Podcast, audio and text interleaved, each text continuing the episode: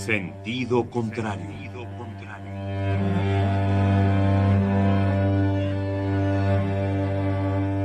El Museo Universitario del Chopo presenta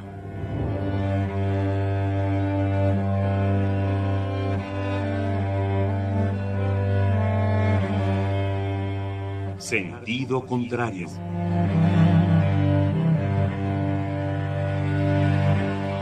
Una emisión de Marcelino Perelló. Producida para Radio UNAM, con la participación de Javier Platas.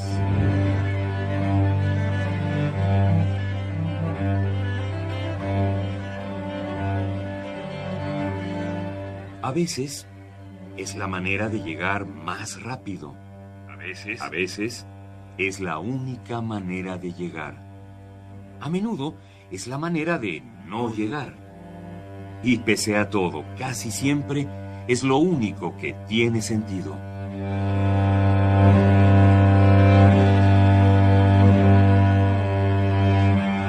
Sentido contrario. Sin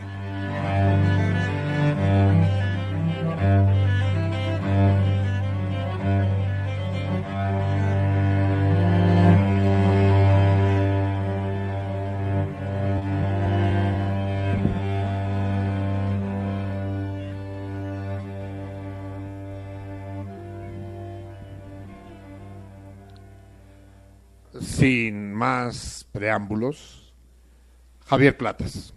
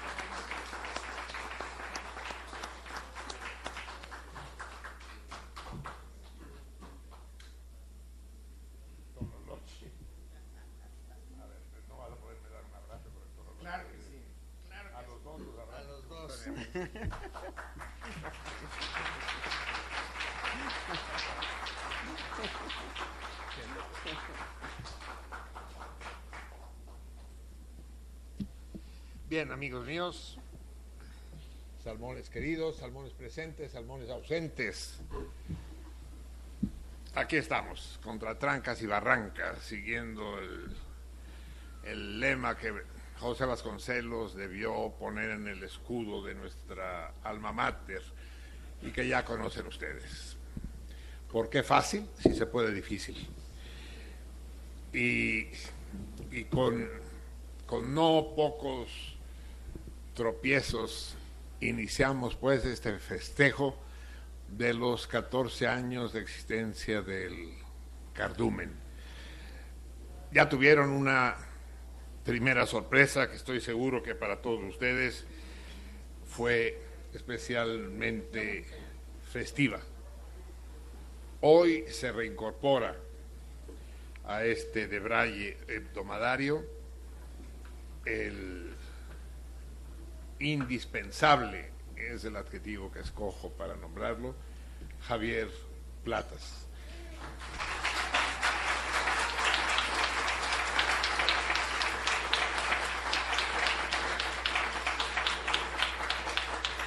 No, no se trata de, de un viaje al pasado, de volver a hacer lo que ya hacíamos, sino de hacer cosas nuevas. De hecho, este es el secreto no solo de sentido contrario, sino de la vida en general.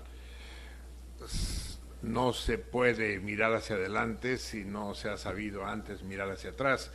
Y mirar hacia atrás quiere decir, en nuestro caso, saber rescatar todo aquello de aquella etapa maravillosa de los primeros años de sentido contrario. Javier y yo fuimos los que iniciamos este periplo, ¿no? Esta navegación el último martes de junio del año del Señor de 2001 en el antiguo calendario gregoriano. Y en ese tiempo Javier le hacía de todo, era el productor, era el que contestaba el teléfono. eh, Era, no, tú llegaste después, Bequisita, sí. Pero al mero, mero principio era él, tenía que ir corriendo a contestar el teléfono, apuntar la llamada, venir y leerla, todo, todo al mismo tiempo. Es como aquel, aquel fanático del estajanovismo, de la eficiencia en el trabajo, ¿no? Que va recorriendo la fábrica en la banda sin fin y ve que hay un obrero que con unas pinzas está apretando una tuerca, así como en los tiempos modernos de Chaplin.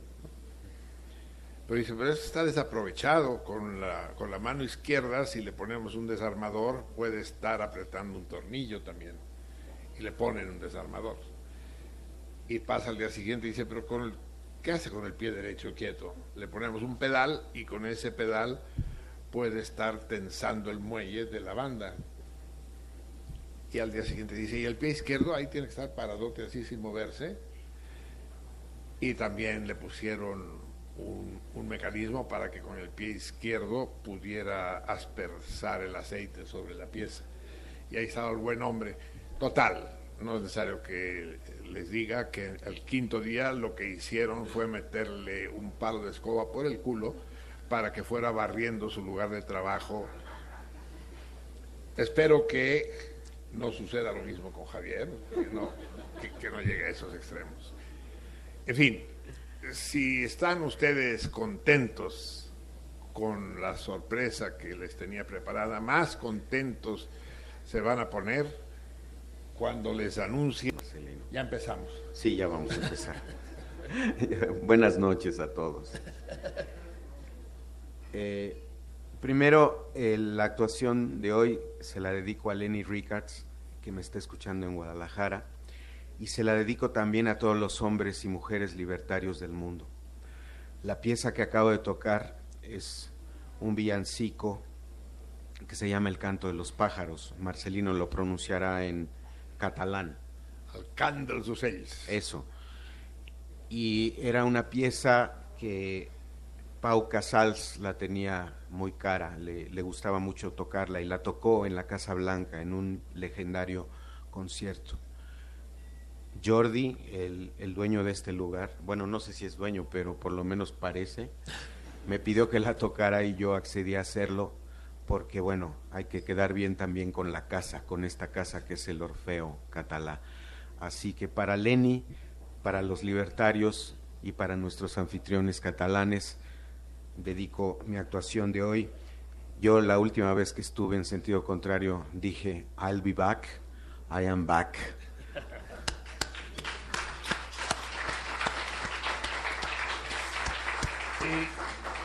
Y, y para la banda, para el cardumen, no hay nada. No, al ratito va a haber un rock and roll.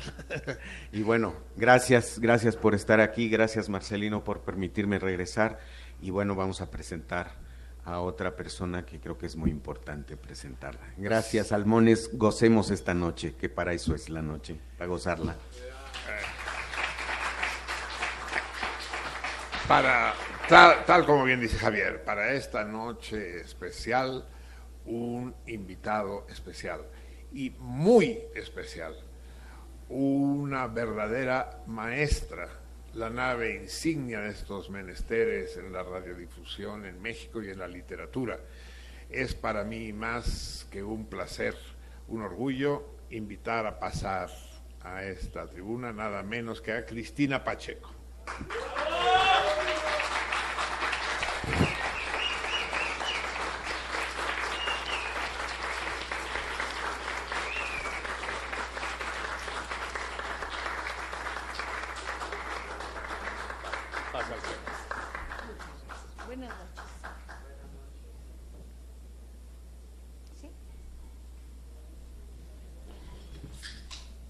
Pues sí, aquí la tenemos. Rejega como ella sola. He ido tras sus huesos durante 14 años y siempre se había hecho la estrecha. Y, y ahora, por alguna razón especial, que a lo mejor nos contará ella, aceptó y aceptó además de buen grado. Aceptó contenta y entusiasta de compartir estos minutos con nosotros. No es necesario que se las presente. Esto va a ser una como conversación con Cristina Pacheco, pero al revés, invertida, o no sé qué tanto al revés. Cristina eh, ha practicado prácticamente todos los registros de la comunicación, desde la literatura hasta la hasta la, radiodifusión, la televisión, el periodismo escrito. ¿Has hecho cine alguna vez, Cristina? No, todavía no. Pero no sé. Exacto, todavía, todavía tienes tiempo. Eh, aquellos que leen la jornada no pueden dejar de recordar esa última página con las columnas y los cuentos inolvidables de Cristina tu amor por la Ciudad de México, ¿de dónde procede? Tú eres, tú eres Tenochca. Quiero que sepas que en sentido contrario no hablamos de chilangos. Ese término chilango nos parece despectivo, de mal gusto, y no me gusta andar presumiendo de chilango. Yo considero que los que somos de esta ciudad somos tenochcas, porque esta ciudad fue en México, Tenochtitlán. ¿Tú eres tenochca? Marce, antes de contestar a tu pregunta, yo quiero felicitarte por estos 14 años. De verdad, nadie puede imaginarse lo que significa hacer un programa de radio. Es la magia absoluta y total. Uno entra en la cabina y no tiene ninguna herramienta más que la palabra, la voz. Con la palabra y la voz podemos tender puentes, podemos encontrar a muchas personas y sobre todo podemos conocer mundos que no nos habíamos imaginado. Pero hay algo muy importante en la radio, me parece valiosísimo. Una persona que se sienta ante un micrófono puede hacer que otras que están del otro lado del aparato se sientan menos solas.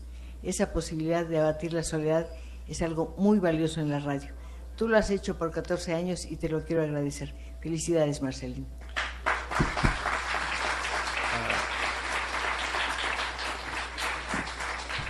Fíjense, fíjense quién me felicita, ¿eh?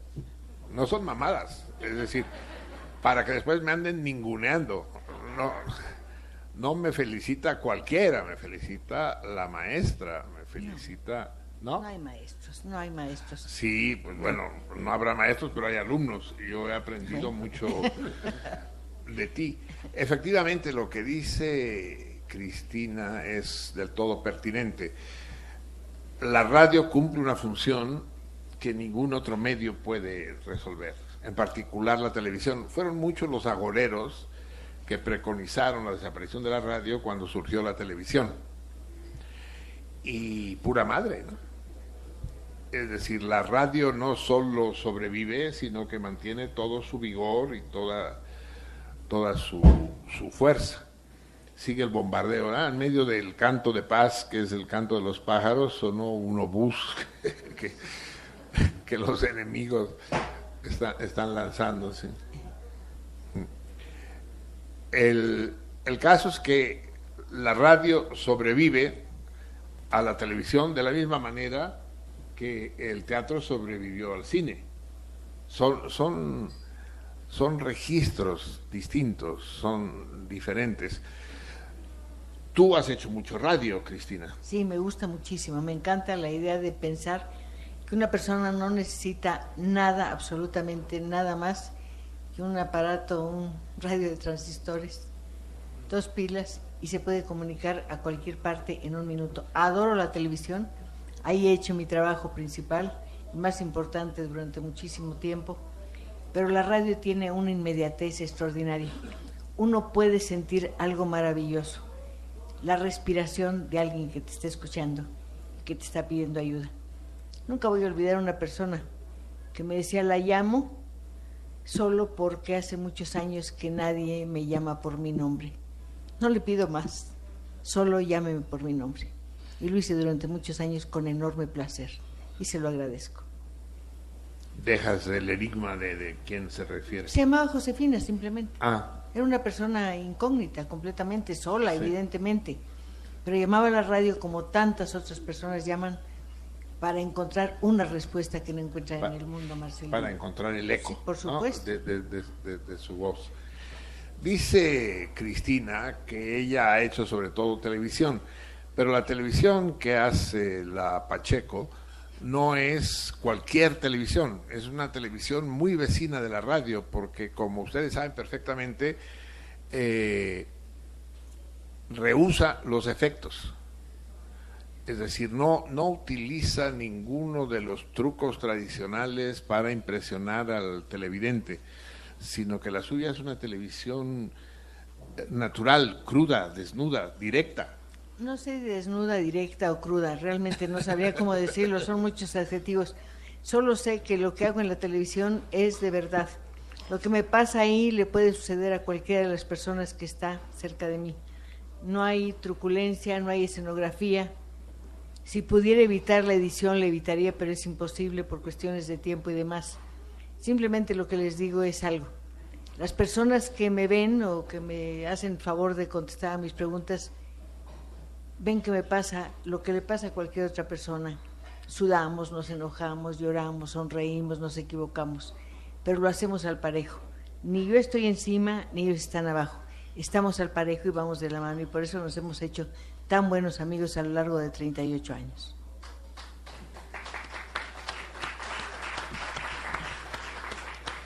En, en mi bienvenida, que, que ustedes deben tener, es decir, si, ninguna catástrofe impidió que les llegara mis, mis párrafos de bienvenida, cosa que es harto posible, digo que lo que caracteriza al cardumen es aquello que enunció el filósofo francés, el conde de Buffon, que dijo, el estilo es el hombre.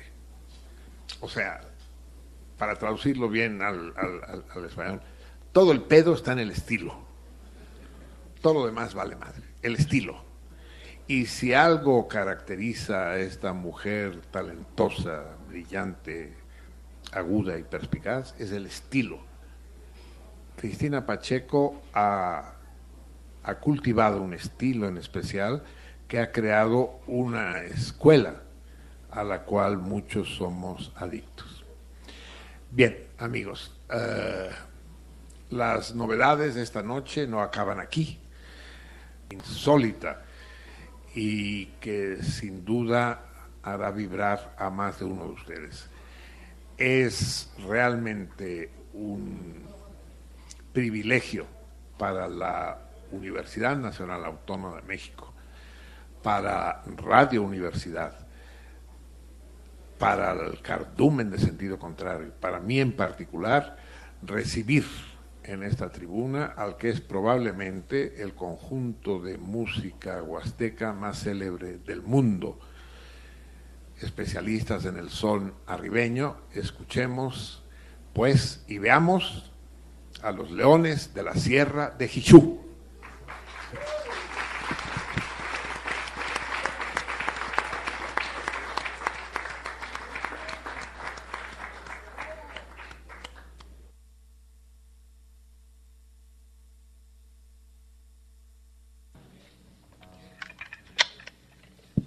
Ah, sí, tengo, sí.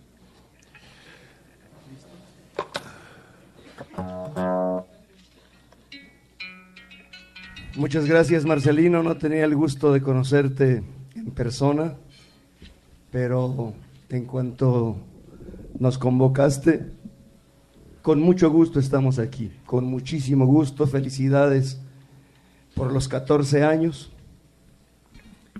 Yo solo quiero decirles para empezar que soñé, que soñando estaba, un sueño que yo soñé.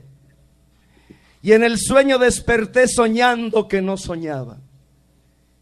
Y es que al soñar sollozaba porque soñando quería que aquel sueño que tenía fuera ensoñación y el sueño de mi país es un sueño todavía.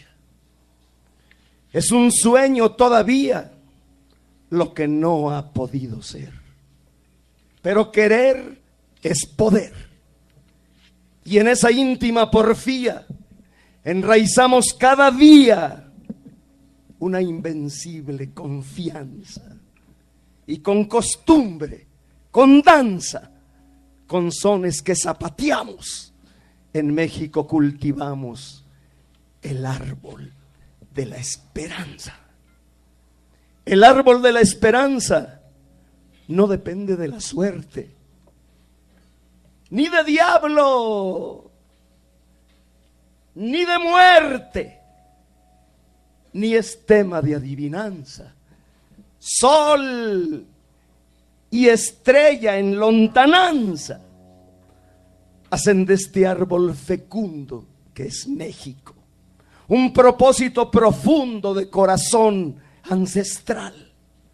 Somos tunas del nopal y ciudadanos del mundo. Y ciudadanos del mundo conectados a Internet. Y no insípido ballet, sino linaje rotundo de guerreros. Y yo rundo prejuicios y sin razón las cuerdas al diapasón.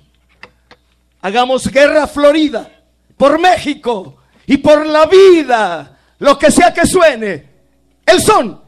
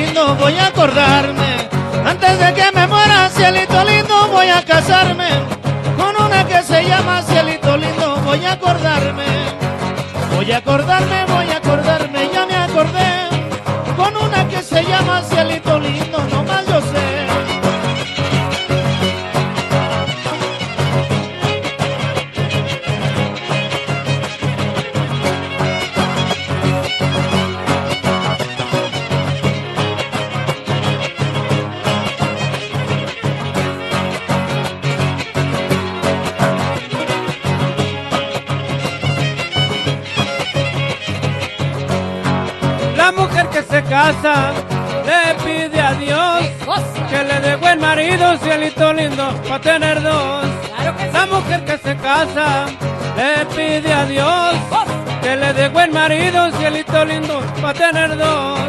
Para tener dos, que cierto es que la que menos tiene, cielito lindo, tiene de a tres.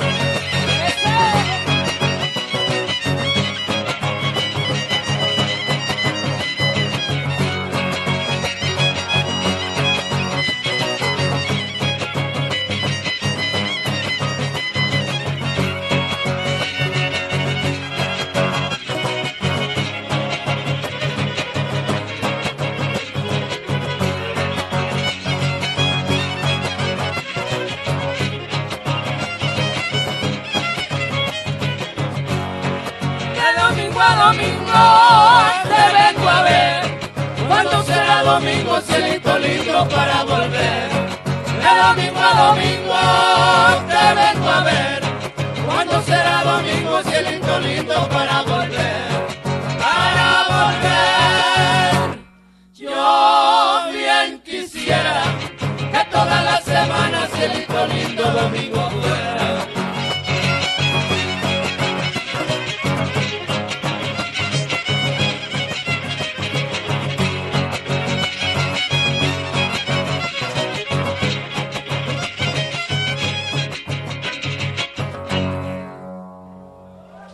Gracias.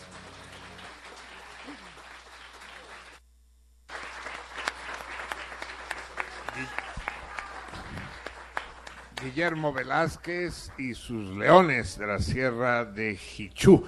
Después de un rato hablaremos con Guillermo y le hablaremos de qué es este de Si nosotros organizamos debrayes aquí, Guillermo los organiza ya en plena Sierra Gorda y arma el festival anual del son arribeño del que nos platicará ahora.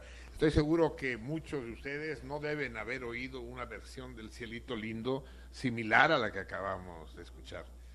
Es un cielito tormentoso.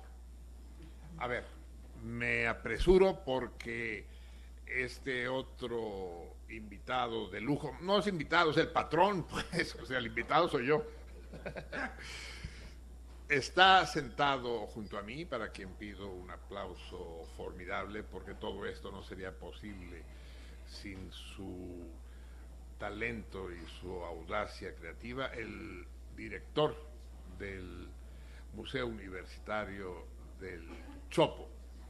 Podría decir su nombre completo, José Luis Paredes Pacho, pero todo mundo lo conoce desde los conserjes del museo hasta los más insignes artistas que pasan por ahí, como el Pacho. Pacho, muchas gracias.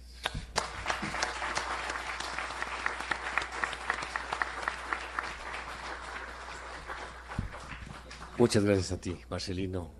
Cristina, Javier, un honor estar aquí con ustedes y bueno, quise pasar rápidamente a, darte a ti un abrazo y felicitarte por el aniversario.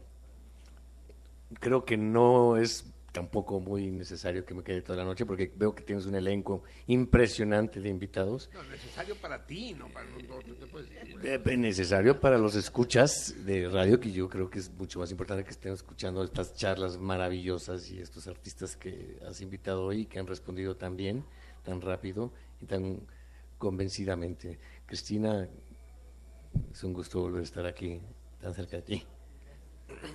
Muchos, muchos de ustedes seguramente eh, identifican al Pacho no tanto por su labor de activista cultural y director de instituciones como eso, sino por su celebérrima y magistral carrera musical.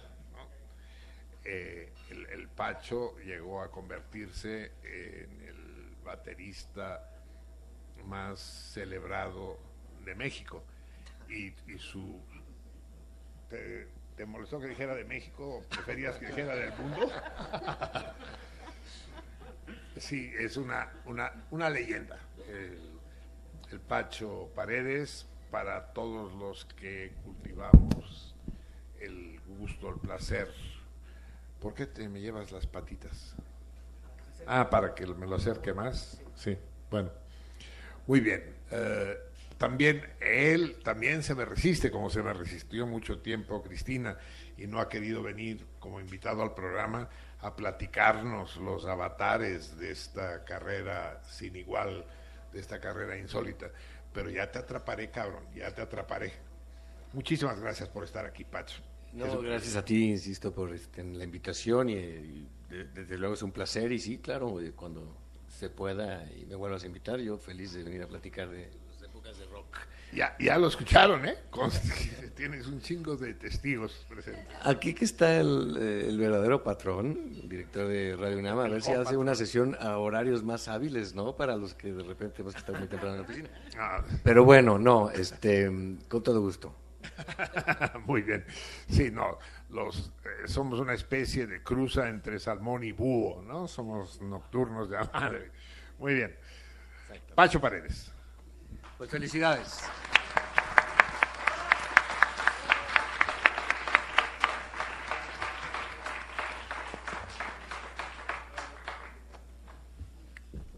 Muy bien, amigos.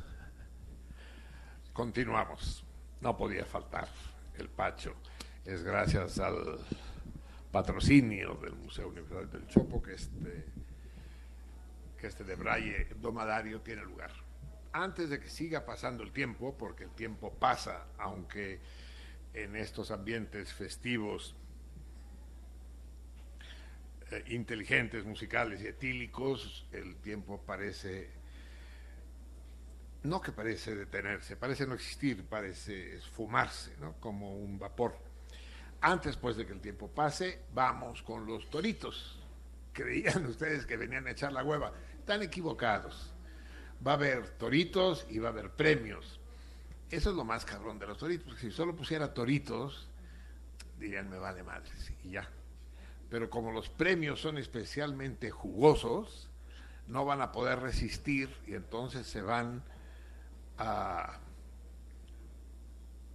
a romper la cabeza tratando de encontrar la respuesta. Como soy la buena onda, todos ustedes lo saben, he escogido para esta noche festivo festiva, uh, toritos fáciles, que no les obligará a devanarse los sesos. Toritos fáciles y premios espléndidos. Vamos a hacer dos toritos para los salmones presentes y dos para los ausentes que nos escuchan pues en sus casas, en las casas de sus amantes, en las playas, en donde sea. Uh, Primero vamos con los dos toritos a distancia. Ustedes saben que pues, si, no, pero pues, hay que ponerle condón, caro. A ver, ustedes saben que Cristina Pacheco, con la vitalidad de la que hace muestra, ha pasado no hace mucho por un difícil episodio, la desaparición del compañero de su vida, José Emilio. La pareja de los Pacheco, Cristina y José Emilio, Emilio y Cristina, es paradigmática en el panorama de la literatura en México. Hay pocas parejas, pocos, eh, pocas parejas de amantes. Yo no sé si estaban, estaban casados, José Emilio y tú. Por supuesto. Con, con papeles y todo eso. Se encoge de hombros la Cristina y dice, ya que. eh, pues díganme ustedes cuál es, desde sus casas, cuál es la pareja de escritores más célebre del mundo. Ya saben en qué consiste el torito. Para que consideremos acertada su respuesta, tiene que ser la pareja de escritores más célebre del mundo, según yo. O sea, la que yo considero la más célebre. Si me salen con otras jaladas, pues no. ¿Cuál es la pareja de escritores más célebre del mundo? Uh, el premio para el que resulte sorteado entre los acertantes es nada menos que un lote de ocho libros de colofón, de las magníficas, las espléndidas ediciones que maneja colofón. Ocho libros. El otro torito casero es ya que vamos de parejas, ¿cuál es la más célebre pareja de artistas plásticos en el mundo? Vamos a facilitarlo un poco más. De pintores. También pareja. Eh, amantes. No sé si estaban casados o no estaban casados pero eran una pareja de amantes. Y el, premio no es despreciable, es una litografía policroma de nada menos que de Gabriel Macotela, nuestro, nuestro padrino excelso. ¿Les quedó claro, amigos que están en las casas, cuál es la más célebre pareja de escritores, hombre y mujer? y cuál es la más célebre pareja de pintores, hombre y mujer, en el mundo. Y ahora, los toritos, ¿a dónde vas? Ah, bueno. A ver, sí, pero, pero a huevo, se va, se va, a conectar a internet, a huevo, sí, sí. E, es evidente. Uh, pero no, es que ahorita vienen los toritos para los que están aquí, para todos ustedes. Díganme que no son ni más fáciles ni más difíciles. Marcelino, hay que dar el teléfono porque si no, ¿cómo? Sí, exacto, D dalo. El teléfono del Orfeo Catalá es el 5208 7151. 5208 7151. Y hay otros dos teléfonos, pero estos son celulares. 55 25 22 95 63. Repito con mucho gusto. 55 25 22 95 63. Y ahí les va otro. 55 13 64 58 19. Otra vez. 55 13 64 58 19 para que contesten las parejas de... Las parejas de escritores y las parejas de pintores. Muy bien. ¿Sí? Eso es para los de afuera. Eso es. Y ahora vamos con los toritos de aquí, los toritos locales. Díganme cuál es la más célebre pareja de escultores, hombre y mujer ambos, cuando digo célebre, es que ambos son célebres por separado y, juntos, tanto los escritores como los pintores, como los escultores. El premio, en este caso, y con esto damos la inauguración a, nuestro nuevo padrino, ahora le vamos a pedir que pase a saludarnos en, en, en los toritos de sentido contrario, y para quien pido un enorme aplauso, que es nuestro anfitrión de hoy, Jordi Oliveras, el patrón de el Rabost, donde ahora nos encontramos. Aplaudámosle y agradezcámosle su hospitalidad. Y, y él nos regala al, al que resulte eh, afortunado en el sorteo de las respuestas correctas una comida o cena, si es desayuno mejor, dice él, pero si no, comida o cena, vinos incluidos y demás, a la carta para cuatro personas. ¿Cuál es? Sí, sí, merece un aplauso, claro. Aquí lo tengo, lo tengo aquí, a chingar. Si, si, era, si era perro, me mordía. A ver, eh, está un poco desesperado porque me dice hace rato, dice, ¿cómo va todo? Le digo, esto es un desmadre, me dice. Jordi Oliveras es catalán y todavía, a pesar de que lleva años aquí, todavía no acaba de hacerse a la idea de cuál es la dinámica del pueblo de México. uh, dime, Jordi, ¿qué te parece la fiesta que armamos en tu changarro? Bueno, yo la verdad es que me siento encantado de que estéis todos aquí porque además eh, con Marcelí coincidimos plenamente en la filosofía de forma de pensar y de ver la vida. Y realmente pues es un orgullo teneros a todos aquí. Sí, es todo un descubrimiento el Jordi Oliveras. ¿Y te pudo escuchar el Candal Sucells?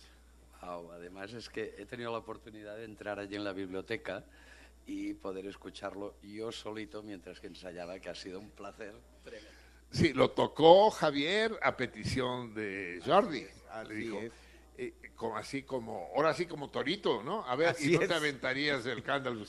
Y se lo aventó. Venga, que se lo aventó. Bien, y el cuarto Torito, pues, para los que están aquí presentes, y que tiene como premio un super arcón de viandas, ultramarinos, vinos, champáns, quesos, eh, patés, mostazas de Dijon, en fin, una, una canasta de Navidad, pero veraniega, ah, que nos llega gracias a la generosidad de nuestras dos tortilleras más queridas de todas, las dueñas de tienda de ultramarinos que no pueden ustedes dejar de asistir, que es La Boquería. Es, entrar ahí es un goce, aunque no compre uno nada porque todo es carísimo, pero nomás, nomás de ver y oler y demás ya se siente uno satisfecho. La, la boquería que se encuentra, a ver si me acuerdo, díganme, Sara Nayeli. Ah, ni están las hijas de la chingada. Sí. A ver, está en la esquina de. Es. eh, Tor- la Rambla, sí, eh, sí. Ella es Nayeli. Va, un aplauso para otra de nuestras madrinas. ¿Te digo la dirección? Sí. Es Torres Adalid 1960, esquina Zempoala, en la Narvarte Poniente. Eso. Torres Adalid, esquina Sempoala. Es imperdible, realmente. Ya saben que yo no hago publicidad. No hablaría bien de algo que de lo que no estoy plenamente convencido. Y me consta la calidad y, y, la relación, la relación con el precio que tienen estas muchachas. Es un sitio insólito, por cierto, que su generosidad se ve duplicada por el hecho de que nos dan el premio, se mantienen a pesar de que hace una semana justa fueron asaltadas y, y les, les vaciaron la caja y el, el- el- el queso de cabra con ceniza se lo llevaron. No, ese lo No, dejaron. ah, bueno.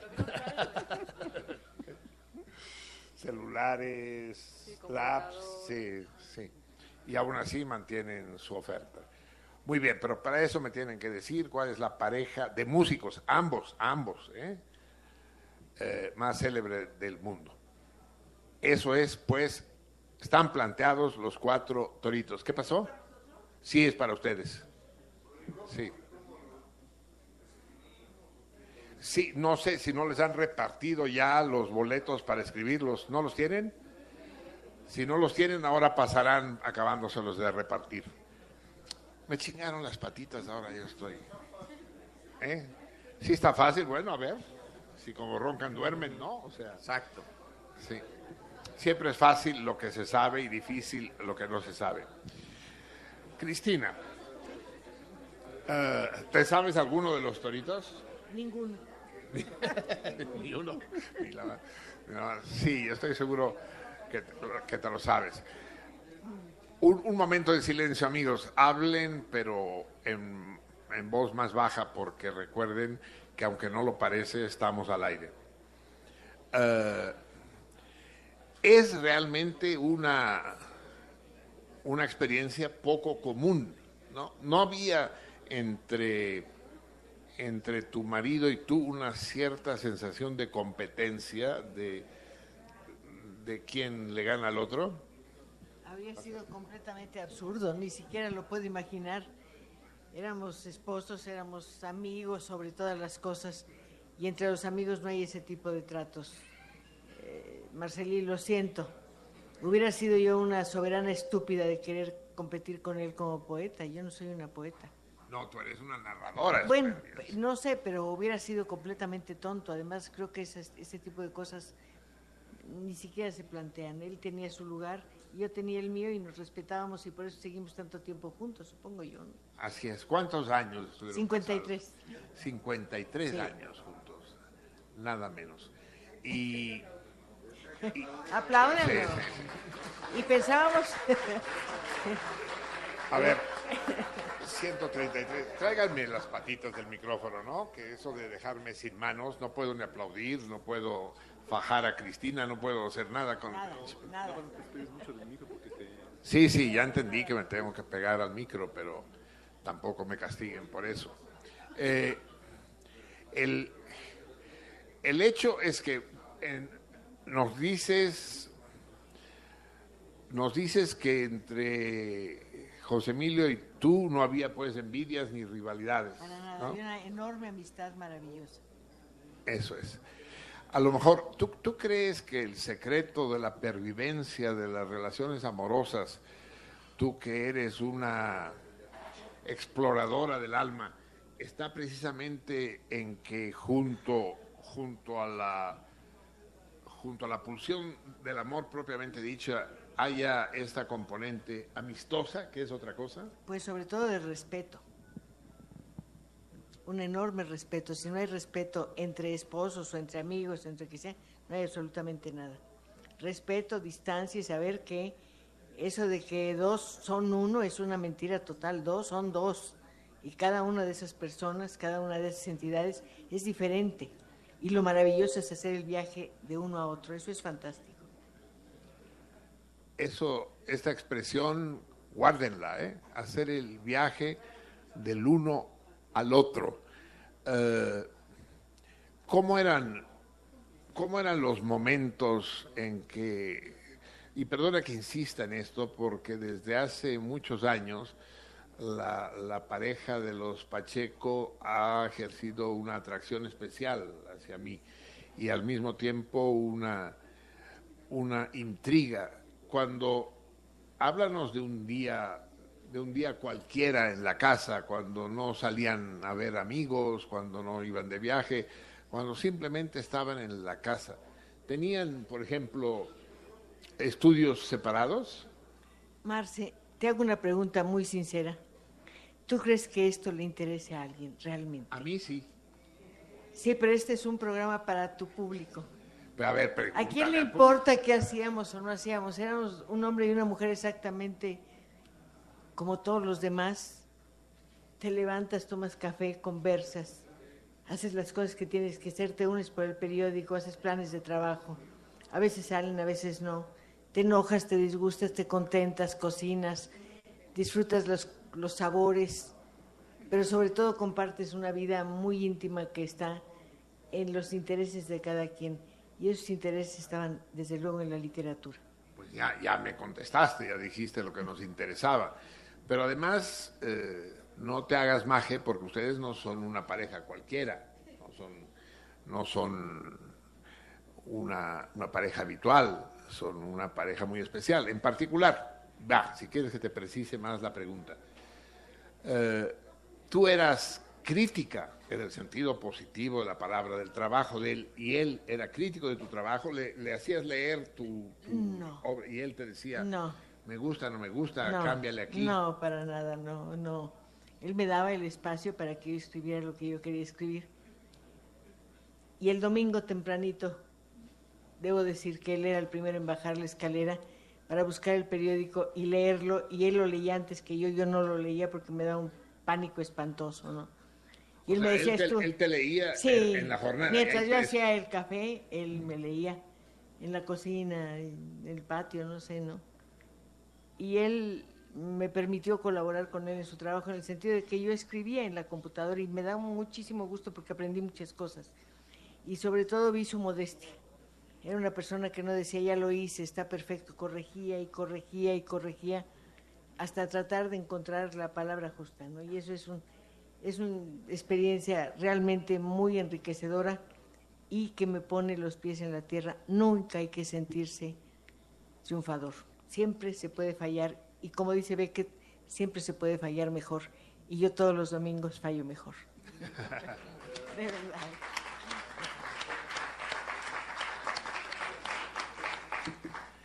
el, el oficio de escritor es un, es un oficio difícil y que se diferencia del oficio del, del no sé cómo, cómo, cómo- decirlo. Yo siempre he tenido ese problema conmigo mismo. ¿Yo qué soy? A menudo me dicen locutor. Soy el locutor, soy un locutor. Pues no soy un locutor. Hablador sí, pero pero locutor no. Eh, conductor tampoco. Eh, si tú escribes, eres una escritora, Sí. pero si tú hablas, eh, ¿qué eres tú en Aquí nos tocó vivir, en las conversaciones? Soy una periodista nada más. periodista. Soy una periodista genérica. que se vale de cualquier medio para contar la historia de la gente y lo que me interesa ver o que se vea. Eso es todo. Soy nada más una periodista y en ese sentido soy una servidora, no una estrella. Un periodista no tiene por qué ser una estrella. Un periodista es un servidor público, nada más. y, y- y haces tus eh, tus radiografías a la gente. ¿Te acuerdas de las radiografías de Jorge Saldaña? Sí, pero yo no hago radiografías, yo voy directo a la persona. La encuentro en la calle, me gusta y voy y la sigo y si la convenzo la tomo y si no se va y busco a otra. Sí, pero lo que quiero decir es que trabajas en dos planos distintos, ¿no? Con gente, con gente, digámosle, selecta en tus conversaciones. Con, Con gente, Marce. Trabajo con gente, nada más. Tú No, no hay haces- ni selecto ni no selecto, es gente. No haces ninguna diferencia entre tu emisión de Aquí nos No. tocó vivir Es otra intención y es otro tiempo. y otra gente, no me digas que no. Sí, pero todas las gentes tienen una historia maravillosa que contar. Hay quien tiene los recursos para hacerlo mejor que otras, y ni modo. Así ¿no? es. Lo que te encuentras con esta, a lo mejor te parece muy tonta la respuesta que te voy a dar. La diferencia entre unos y otros es que unos fueron a la escuela y los otros no. Y la defensa de la escuela pública tiene que ser a capa y espada, Marcelino. Así es. Le- leer un libro, ir a un museo, una vez en tu vida, una nada más, oír un concierto, o simplemente que alguien te permite escribir algo en una hoja de papel, cambia tu vida. No estoy mintiendo, te lo aseguro. Así es, cambia tu vida. Pero sin embargo, tú nos has demostrado que hay gente que no ha pasado por la escuela y que sin embargo son gentes muy inteligentes. Muchas de las muy personas que van al programa de los viernes nunca han ido a la escuela, nunca han pisado una universidad y Así son es. músicos y poetas, improvisadores extraordinarios, a los que debo decir José Emilio admiraba muchísimo, a los improvisadores, a los toperos, muchísimo. Exacto. Eh, por- hay, hay, hay una cierta una cierta capacidad Es una de sabiduría natural. ¿no? así es, ¿no? Es- no Yo he ido a Guillermo a improvisar, ya no se acuerda seguramente de que estuvo en mi programa, y es un improvisador fabuloso. así es, ¿no? Guillermo Velázquez. Ya que lo mencionas, vamos a escucharlos otra vez, ¿no? Eh, están listos los leones. Eh, di, Marcelino, hay que dar los teléfonos otra vez. eso es. Y bueno, y hay que pedirle a los que los tienen que los contesten, porque Moro Chaparro está diciendo que no están contestando el teléfono, que manda a buzón. Hay varios mensajes en el Facebook de Lobo Estepario, de Eduardo Arenas, de Borola Tacuche de Burrón, de Alejandro Pérez, de Martín Rivera, de Fernando Castañeda, de la misma Moro Chaparro y de Pablo 101. Los teléfonos para comunicarse son el del Orfeo Catalá, que es un teléfono normal, 5208 7151. Y tenemos dos celulares, espero que los contesten, 55 25 22 95 63. Repito, 55 25 22 95 63. Y otro más, el 55 13 64 58 19. 13 64 58 19 con el 55 por delante. Los Leones de la Sierra de Sichú. Así es, y eso, y eso que ya no están permitidos los leones en los circos, pero en las fiestas de sentido contrario todavía los admiten. Adelante, Guillermo, compañía. Muchas gracias, doña Cristina, qué honor poderla saludar. Sa- Sabemos que es nuestra paisana, qué orgullo. Y esta pieza que vamos a tocar es una composición nuestra y quiero decirle que allá donde nos tocó vivir, aún late en mí el pulso del indio serrano, indómito, recio, valiente, admirable, que no humilló el cuello al yugo execrable de los invasores, ni a ningún tirano. Cabalga mi sangre, corazón en mano, ¿quién podrá opacarme mi gloria ancestral, mis fiestas, mis dioses, mi ciencia fontal, mi temperamento de león de Huasteca, ni el tiempo ha borrado la gran chichimeca? Siglos han pasado, siglos de opresión, pero alma de mi alma resurges, te afianzas. En bailes y fiestas, penachos y danzas, en las entretelas de la devoción, en un triste canto y un alegre son, en un jarabito y un dolor mortal, se palpa y se siente lo que no es verbal, lo que solo el alma puede comprender, lo vivo y lo eterno, lo que es nuestro ser.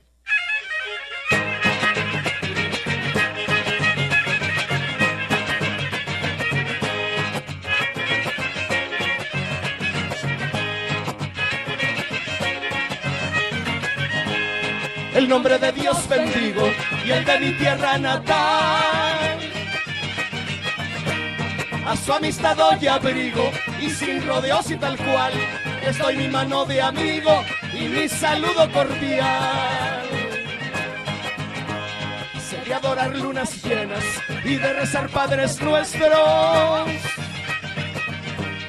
Sé cómo espantar las penas y me resisto a cabestros porque estoy correr mis venas la sangre de mis ancestros.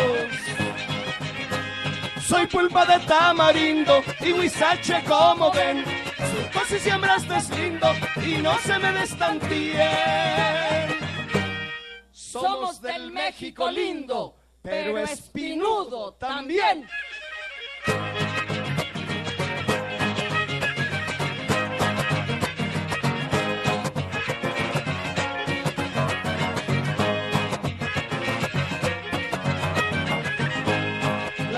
De fundamento y la balona y el sol. Siempre han sido mi alimento y yo aprecio más que el dinero, cosas que aún pude heredar. Caballo mil papotrero, mingaro para desmontar, corral que buen sombrero y liriata del de tamarindo y guisache como ven. Surcos y siembras de lindo y no se me destantíen. Somos del México lindo, pero espinudo también.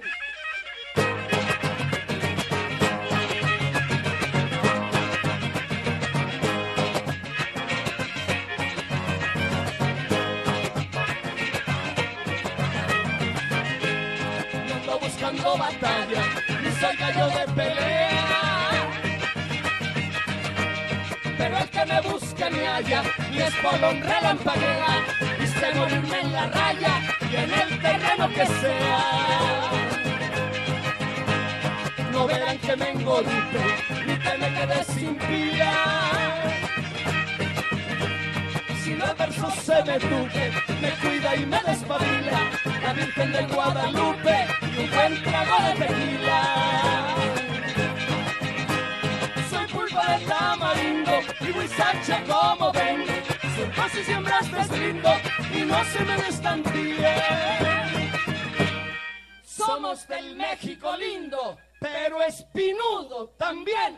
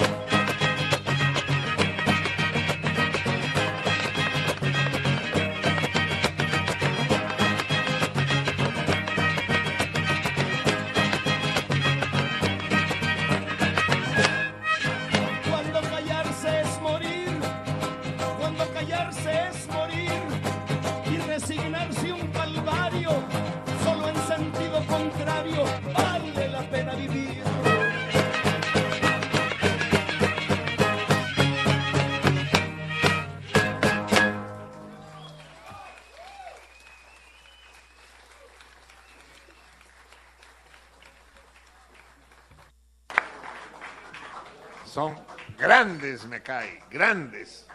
¿Cómo se llama el bailador? Vincent Velázquez. Eso, sí.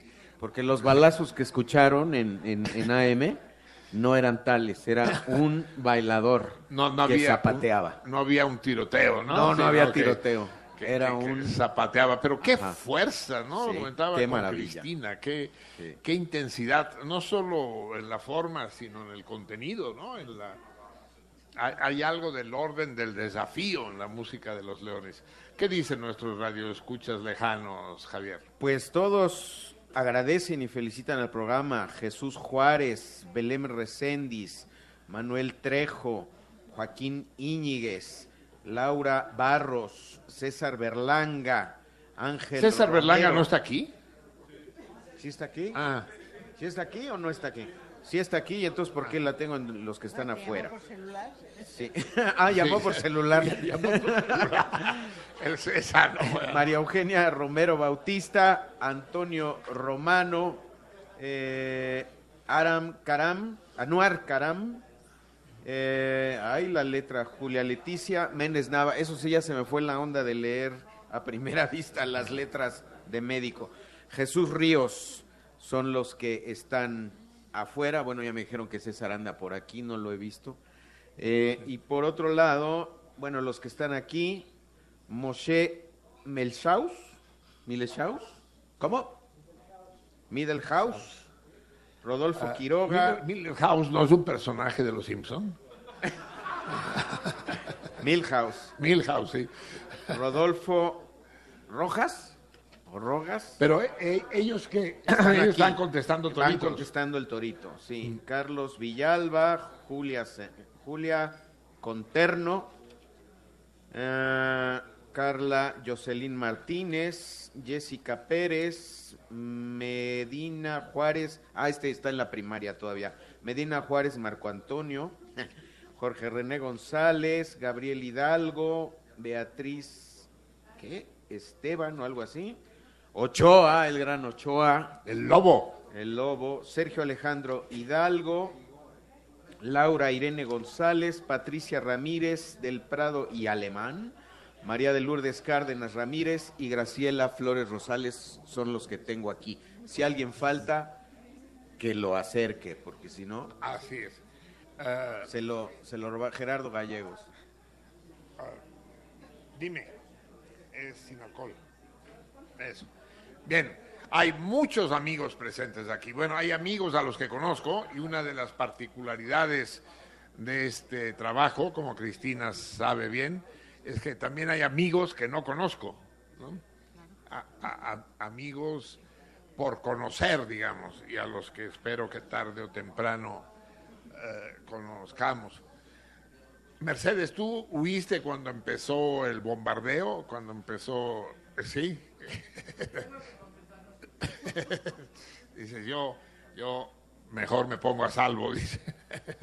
Sí. Eh, el, el tocayo. Prefiero no mencionar a nadie, aunque veo a muchos, porque eh, al mencionar a algunos dejaría de mencionar a otros y eso prefiero no hacerlo. Eh, en todo caso, hay, pues somos muchos, como cuánta gente habrá tú, coordinador, ¿dónde está la coordinadora? ¿Dónde anda Vika? ¿Cómo, ¿Cómo cuántos somos? Uy, no, sí, sí, sí, sí, sí. sí. Como seis. Sí, como seis, pero hacemos seis, seis los están arriba de la tarima, sí. Bien, amigos míos, déjenme presentarles a otro personaje formidable que nos acompaña y al que el, el cardumen le debe muchísimo. Fue gracias a su iniciativa que, que este, esta aventura se inició. Hace exactamente 14 años, 14 años y un mes, nos reunimos en casa de Alma Rosa Jiménez y fue ahí que un personaje al que yo había ya conocido en la universidad, porque era el coordinador de, ¿cómo se llamaba esa chingadera? Atención a los estudiantes o... No, a los estudiantes, era una cosa así. Y se convirtió nos convertimos rápidamente en, en- en- en amigos entrañables. Yo diría inseparables, y si no fuera porque el hijo de la chingada se separó y se fue a vivir a Jalapa. Pero es para mí una emoción y eh, más que eso, un, un motivo de alegría. Falta esa puta palabra que falta en español. A ver, Cristina, tú que escribes. Falta esta puta... es, no, gozo no es. Ya, sí, ya me adivinaste. Eh, lo que en inglés dicen joy, lo que en francés dicen... Disfrutar. No, dichas alegría. Ágape. Sí. Orgasmo. Eya- eyaculación. Eso. Regodeo. Rego- rego- regodeo, sí. En fin, para, para, para, para mí es una enorme combinación de alegría, placer y orgasmo tener con nosotros al director general de Radio Universidad Nacional Autónoma de México, Fernando Escalante.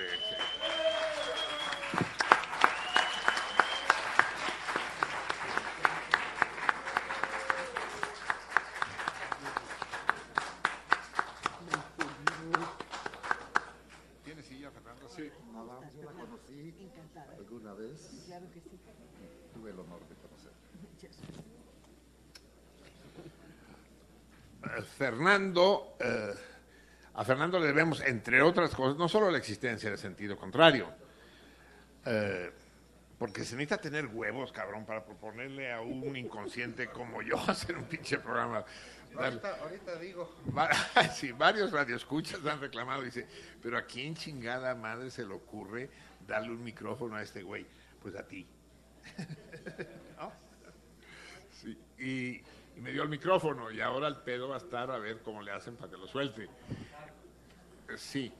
Eh, después pasó, pasaron los tumbos naturales de la vida, se terminó el periodo de Fernando al frente de Radio UNAM, vinieron otros Fernandos, Casualmente, sí. sí, todos son Fernandos, sí. Sí, Álvarez del No Castillo. somos iguales. Así es, únicamente homónimos. Y desde hace pues un mes y medio, ¿no? Dos, dos. Dos meses, Fernando Escalante vuelve a llevar el timón de esta institución formidable que es Radio Universidad.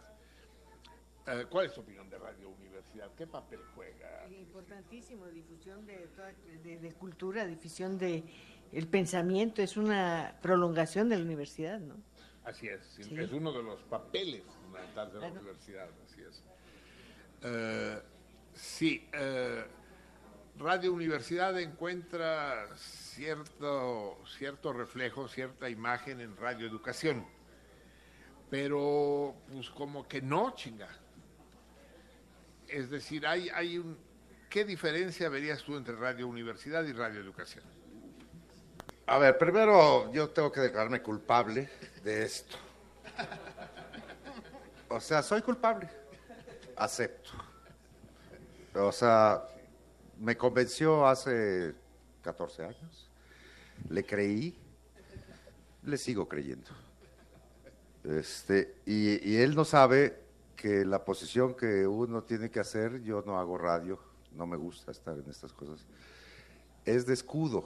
A uno cómo lo molestan, cómo le hablan para decirle cosas y uno tiene que decirles, espérense, espérense, aquí es un escudo que uno tiene que poner para mantener esta libertad de expresión. Este, mi función es de escudo, de escudo de Marcelino. Escudo humano. Pues se pone uno como pueda para mantener al aire cosas que deben mantenerse al aire. Aquí entre nos, ahora que no nos, ahora que no nos escucha nadie, has recibido presiones entonces, eh, y- y incluso tal vez ahora, para... Ahora no, a- hoy no porque llevo poco tiempo. Antes, este, sí, pero no es, este, no, no, sí, claro que hay presiones, por supuesto. Vivimos en un país que es complicado en ese sentido, que aunque haya más apertura ahora y que yo defendería muchísimo a Radio Universidad como un esquema de expresión, como un esquema de libertad de expresión mucho anterior al que se ha dado ahora en los medios, que ahora hay como que un gran, una gran participación de libertad de expresión. Cristina lo sabe bien pero antiguamente Tomás Mojarro era único en el, en el cuadrante y era una piedra en el, en el, en el gobierno. Y lo manteníamos a como diría el lugar. Estamos hablando de los noventas y de los ochentas. Entonces, eh, en esos años no era igual que ahora. Ahora cualquiera dice lo que quiera y es permitido. En aquellos años no era, no era el asunto así de libre como es ahora. Entonces es un gran valor de Radio Universidad. Pero ya una vez aceptada mi culpa, ya la acepté, ni modo. Es un gran honor estar aquí. Quiero felicitar porque cómo has aguantado estar al aire todos estos años. Que- o cómo te han aguantado, yo no Y, y yo no, no, no, no me gusta la, la, ya regresando a la pregunta, no, no, no somos iguales eh, en la versión de Radio Educación. Hay una época de oro de Radio Universidad que es anterior, la época de Max Aub y todo aquello de los radioteatros y este y, y, hombre, o sea, es una época muchísimo más importante. En, esa época no había otra radio como esta. Después, Radio Educación tiene una gran época. ¿no? Con Emilio Evergenji y demás, que son toda esta época de los 80 donde Radio Universidad baja. Ahora yo creo que nosotros estamos, que, que, que al que tenemos que regresar en esta defensa de, de, de decir lo que la universidad tiene que decir y que siempre tiene que ser, lo que una universidad tiene que hacer es utilizar el pensamiento crítico y lo único que nosotros ponemos es una bocina grande para que ésta se exprese, se escuche a más larga distancia. La posición de, nosotros es llevar la voz crítica de una universidad, de los acontecimientos que suceden en el país que estamos, todos lo sabemos, y lo único que nosotros tenemos que hacer es darle volumen a esa opinión crítica de, de, los universitarios. Ese es nuestro papel. Y para no ser tan serio nada más, las críticas son porque este es bien grosero. Entonces hay una gama de personalidades importantes en este país, universitarios y no, que les molestan las groserías. Sí les molestan. Y esa ha sido la a, a ver, ahora, a, ahora la neta, cabrón. Es que tenemos un solo micrófono para los dos, así que el conflicto es inevitable. Es cierto, y eso te tocó vivirlo a ti, que a la mamá, sí es cierto, ve, ve que sí es cierto. Sí, sí, sí, es cierto, ¿no? Sí, sí. A la mamá de Juan. Estamos muy, hay mucha gente oyendo. Sí, la mamá no. la mamá, la mamá, la mamá. Sí, sí, dicen que la mamá no le gustaba el programa y el hijo uh, presionaba. Presionaba y, y, y Fernando resistía. No por mucho tiempo. O sea. Sí, porque la, la apuesta Cristina, que es tan propia en el lenguaje, tan escrupulosa, estoy seguro que no me condenará por decir chingaderas, ¿no? Porque. Sí, porque es que la gente cree que los universitarios, que la gente eh, culta, digamos. No groserías. Sí, a, a, hablamos como José Ortega y Gasset escribía, ajá, ¿no? Ajá, sí. Y no, no, no, es verdad, pues, ¿no? A, cada rato en los, en los más altos círculos, en los más altos círculos académicos, pues nos pendejeamos y salen víboras y, y, y tuercas. Fernando Escalante, amigos míos, la, la lucha, a ver, ya que lo tengo aquí, eh, obviamente yo no puedo ser agresivo con mis invitados. Tengo que ser amable, ¿no? Soy el anfitrión. Pero son chingaderas, cabrón. Porque. sí, ¿por qué nos cambiaron de estudio? Yo, acabo de llegar, cabrón. A mí que me, ¿Por qué me preguntas cosas que no todavía no sé? No, la verdad. Mándamelo por escrito. un, un oficio. Un oficio. una, un, una reivindicación antigua del cardumen que no puedo, ahora que tengo la oportunidad de hablar con el director general de Radio UNAM, una reivindicación general, y más que una reivindicación, un agravio, es el de regresar a FM. ¿Sí o no?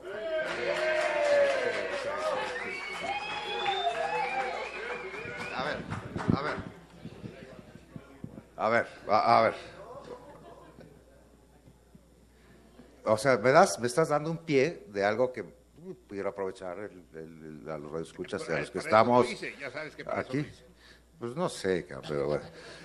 El, el, el, asunto es que eh, eh, eh, estamos en proceso de comprar un transmisor de 50 mil watts de potencia en amplitud modulada. O sea, vamos a tener un gran transmisor que nos va a permitir que se escuche perfectamente la amplitud modulada. Esa, esa, es la noticia que yo quería que Fernando Escalante dijera en persona. No se rían. Pero no, no, me dijiste, cabrón. Eso, eso.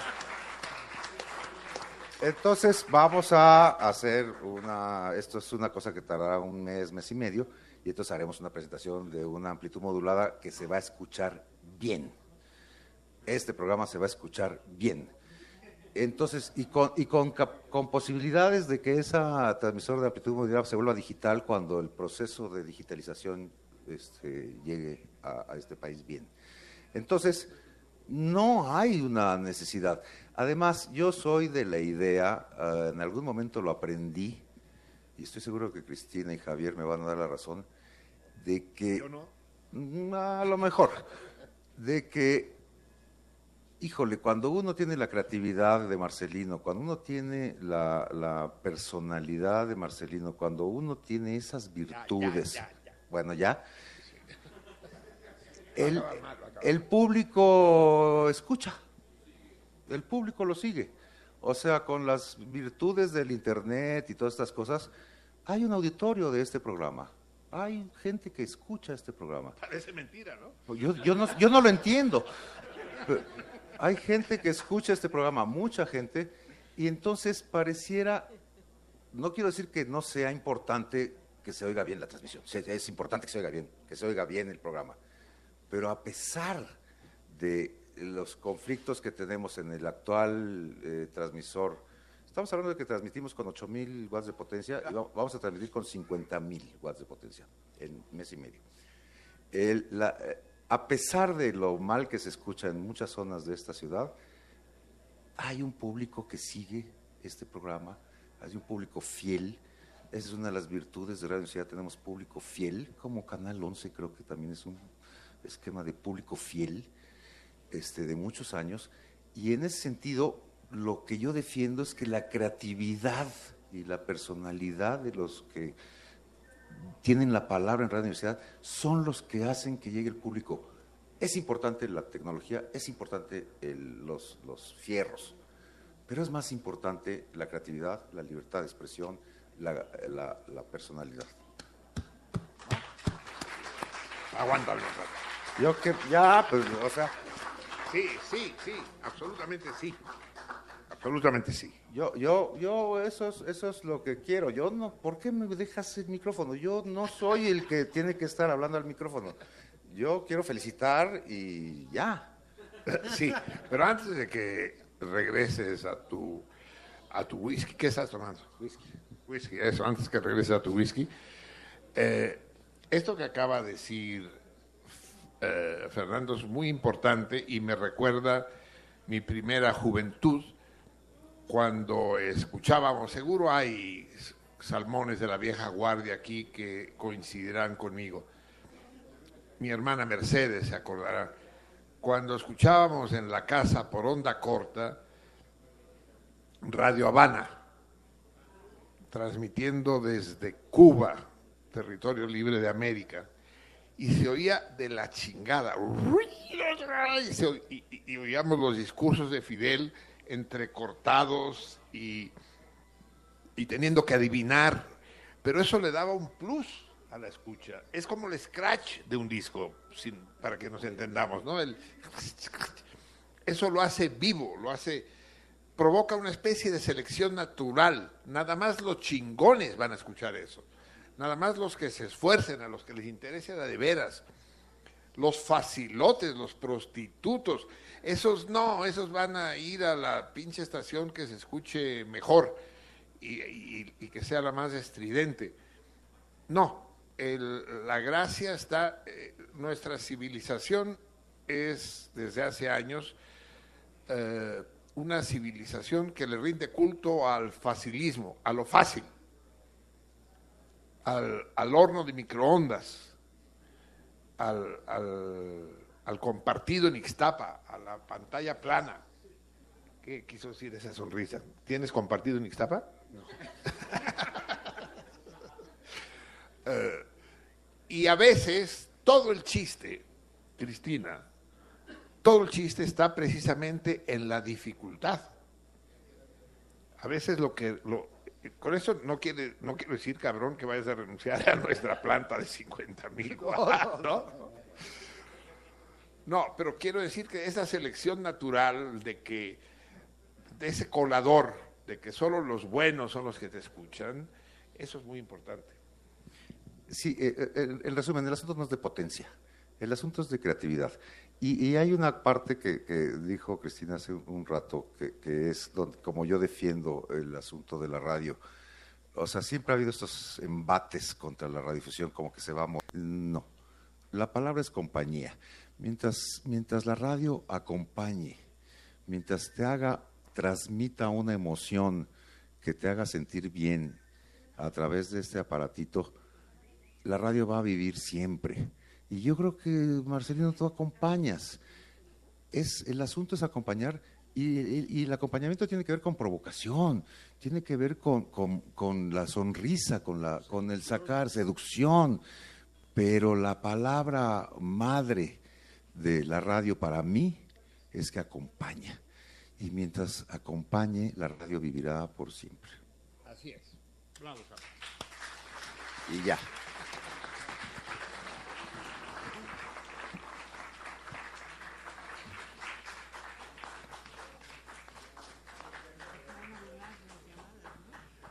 Así es. La, la gran diferencia es que la televisión, eso lo sabe bien Cristina, te atrapa. O sea, necesitas, necesitas tener la vista puesta en la pantalla. Mientras que la radio no, la radio puedes andar paseando por la casa. Precisamente los programas de Cristina son programas que dejan libre al telespectador, sobre todo las, eh, convers- el conversando, ¿no? Las imágenes de tus entrevistas en Aquí nos tocó vivir son, son invaluables, ¿no? Son imprescindibles ver esos rostros, ver esas atmósferas que logras crear. Pero, pero tu reino sigue siendo el reino de la palabra más que el reino de la imagen, ¿no? Marcelino, eh, la palabra es mi instrumento de trabajo y es Así es. el origen de todos nosotros, es decir, no existiríamos, no habría nada, ni en el pasado ni para el futuro, si no hubiera palabras, si no hubiera habido alguien que hubiera escrito la primera palabra o la primera frase, yo te amo, o quiero luchar, o, me duele la tierra, o no sé qué cosa, ¿no? Pero desde luego el origen de todas las cosas son las palabras. Alguien me decía que somos hijos de las estrellas, a lo mejor sí, pero las estrellas no tienen manera de escribir tu nombre, ni la fecha de este día, ni este aniversario que estás celebrando. Felicidades. Qué hermosas palabras. Y, y hablando de todo esto, yo no sé, no sé qué está haciendo producción, pero se hace tarde, son las once y media, y eh, hay llamadas que es imprescindible que hagamos y que hablemos eh, con algunos de los salmones que no están aquí presentes. El, el primero y evidente, y ya tendríamos que haberlo hecho porque es tarde para ella, es comunicarnos lo antes posible con Lupe, con la madre del cardumen. Nuestra Lupe, que quiero que sepas, Cristina, que tiene 93 años, Ay, qué maravilla. Así es. Es la primera fiesta de sentido contrario que se pierde. No se atrevió a salir por las bromas de la intemperie. Me van a volver a quitar la patita si no me pego al micrófono. Eh, y, y ahora está grabando el programa. Ha grabado todos los programas, todos, durante 14 años. 14 por 50 son 700. Sí, algo así, ¿no? Del orden de 700, 800 programas, los tiene todos grabados en cassette. Y, y- tiene un registro formidable. Entonces habría que comunicarse con Lupe Vica. Pero ya como que nos estamos tardando. Es uno de los de los es el- la gran Salmona, el personaje imprescindible para, para el cual en buena medida eh, hablamos y hacemos este programa. Marcelino, Nico Enescu pregunta a los teléfonos y me piden varios radioescuchas que repita los teléfonos. 5208 7151 es el, el del Orfeo. 5208 7151 y hay otros dos que son celulares 55 25 22 95 63 55 25 22 95 63. Y otro más 55 13 64 58 19. Repito, 55 13 64 58 19. Sentido contrario, 14 años. Nico Enescu. Nico Enescu es una salmona rumana que ha estado muchas veces en México y nos escucha desde Toronto. Eh, me dice el me dice el jefe de producción del programa, el 133, que están teniendo problemas con la comunicación telefónica porque las líneas están saturadas. Entonces, cuando que desde hace rato están intentando llamar a casa de Lupe, pero en cuanto se marca, entra otra llamada. ¿no? Entonces hay que hablar desde otro teléfono, cabrón. Pues sí, ¿no? Inven- Inventen algo, va, que, que eso no les falta. Eh, vamos a repetir los toritos rápidamente. Los toritos domésticos son, eh, ya no me acuerdo, chingado. Eh, ¿cuál, es la más célebre pareja de amantes escritores? Cuando digo amantes es, sí, José Emilio y Cristina. Pero la, a la que me refiero es mundialmente más célebre que la de ustedes. De- todavía. Simón de Beauvoir y, y. Perdón. Dios me libre. Perdón. A ver, ¿alguien quiere acompañar a Cristina a la puerta? Bye. Creo que la regué. un poquito. No se oyó, ¿verdad? No, no, no se oyó, na- nadie se enteró. Eh, ¿cuál, es la palabra, la palabra? ¿Cuál es la pareja de escritores más célebre? ¿Cuál es la pareja de pintores más célebre? Esos son los dos toritos para la casa. Y aquí, ¿cuál es la pareja de escultores más célebre y la pareja de músicos más célebre? Los premios ya lo saben ustedes, en el, en el orden en que los dije, son... eh, el primero que dije es la pareja de escritores, es el lote de libros de Colofón. La pareja de pintores es el grabado de Gabriel Macotela. La pareja de escultores es eh, la comida aquí para cuatro personas en el Orfeo. No se pierdan esta chingadera de venir a comer aquí. Este espacio, que ya lo están constatando, no siempre, desgraciadamente para el dueño, no siempre estás hasta la madre como ahora, ¿no? Entonces es un espacio mucho más amable, mucho más vivible, delicioso. A esta hora, a mediodía, y la calidad de la comida. Es más, vamos a probar la comida, ¿no? Que nos traigan comida. Que traigan a comer. Sí. Eh, ¿Pero no has terminado de trabajar? ¿De qué? ¿De trabajar? ¿Quién? ¿Ahorita? ¿Ellos? No tú. No. Yo estoy trabajando ahorita. ¿Cómo? Por eso, ¿no has terminado de trabajar? No. Entonces, ¿por qué quieres comer? Se me atrapea. se, me, se me solapan las cosas, sí. Eh, entonces, la comida para cuatro personas, comida o cena en el Orfeo, y finalmente la canasta veraniega de Navidad de la, del Deli, Vince y Deli, la boquería. Bien, amigos míos, seguimos al pie del cañón. Hay una, hay una mención que quiero hacer. ¿Dónde está el 3? Vamos, vamos a, atravesar un, un momento indispensable en este programa, eh, pero es el 3 el que tiene la lista y el 3 quién sabe dónde anda. Tres. ¿Tú la tienes aquí? Ahí viene el 3, no, el 3 es, ahí viene.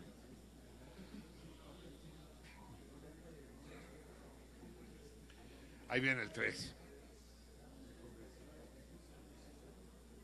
Aquí está el 3, el gran 3. Un aplauso para el 3. Ah, esta costumbre de ponerle números a mis colaboradores vino de una fui a recibir a mi hija, que vive en Cataluña, fui a recibirla al aeropuerto, y tengo dos amigos, Enrique. Uno de ellos es un delincuente y ha estado muchos años en la cárcel, y por eso le pusimos, y fue Radio Escucha, fue el preso número 9, entonces le puse Enrique noveno y después solo 9. Y el otro es un amante de las artes y es Enrique IV de Francia, es el 4 y el 9 y no sé qué hablábamos ahí en el estacionamiento. Cuatro, dile al nueve que traiga el coche. Y mi hija se me queda y dice, joder, papá, que tú numeras a tus amigos. y entonces me ocurrió que efectivamente tendría que numerarlos. Y fue así como el 3 llegó a ser el 3. ¿Dónde está? ¿Por qué te vas, 3? Fue a, fue a iniciativa del 3 el redactar y leer aquí para ustedes el siguiente texto. Guarden un poco más de silencio porque los radioescuchas que, que debido a los 8000 watts con los que tenemos que trabajar tienen dificultades para escucharnos, tantito peor. Va, acércate esto a la boca, dicen que hay que hacerlo así, y lee tres. Hace ya 14 años que comenzamos una aventura. La aventura de decir lo que poco se ha dicho. Decir lo que poco, lo que poco quiere ser escuchado. 14 años de tratar de abrir los ojos vendados y oídos tapados, tratando de buscar un nuevo sentido, el sentido de encontrar una luz esperanzadora en la abrumadora realidad carente de sentido. Durante estos años hemos seguido firmes en una sola convicción, decir las cosas como son, sin tapujos, sin prejuicios, sin inhibiciones y sin embargo llevando la objetividad por delante. Durante estos años hemos crecido compartiendo otra visión del mundo y nos hemos dado cuenta de que no somos pocos los que estamos convencidos de que el camino fácil no siempre es el correcto. Ha sido duro, pero nadie dijo que fuera sencillo. Hemos tenido que soportar duros golpes, tristes pérdidas y el día de hoy tenemos el honor de ser también la voz de aquellos que ya no pueden hablar, de aquellos combatientes que han quedado en el transcurso de este tiempo como el recuerdo más preciado de nuestro trabajo. Hoy procuramos ser la voz de ellos, nuestros amigos salmones, que aunque ya no nos acompañan y ya no puedan hablar, no dejan por ello de tener voz. De esta forma, rendimos un humilde pero gran homenaje a nuestros queridos salmones que hoy ya no están con nosotros. Emanuel de Herrera, Quetzalcoatl Bisuet, la madre de Eduardo Benner, José Antonio Hernández, Bernardo Bader, Marcelo Pacanins, Silvia Millán, Silvia González Marín, Raúl Anguiano, Ramón Barragán, Goz y nuestro querido Shesh. Porque en la vida todo tiene un costo y obscuridad, el bien y el mal, el día y la noche. Nuestros salmones han sobrepasado todo contrario en vida posible, el contrario de la vida misma, demostrándonos con ello que el sentido de la vida se construye aquí, pero trasciende al más allá. Porque entonces, si hasta la, hasta la vida misma tiene un contrario, una vida sin contrario no tiene sentido. Sentido contrario, julio del 2015.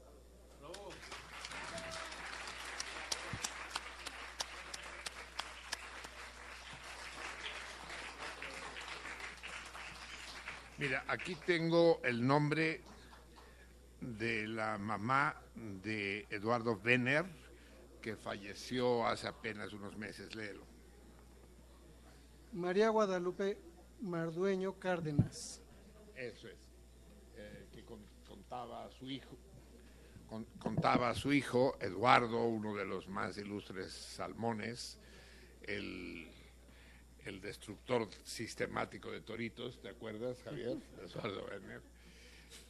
Contaba que, que al igual que nosotros, en, en sentido contrario tenemos tres ídolos musicales, tanto Javier como yo, tenemos tres ídolos musicales.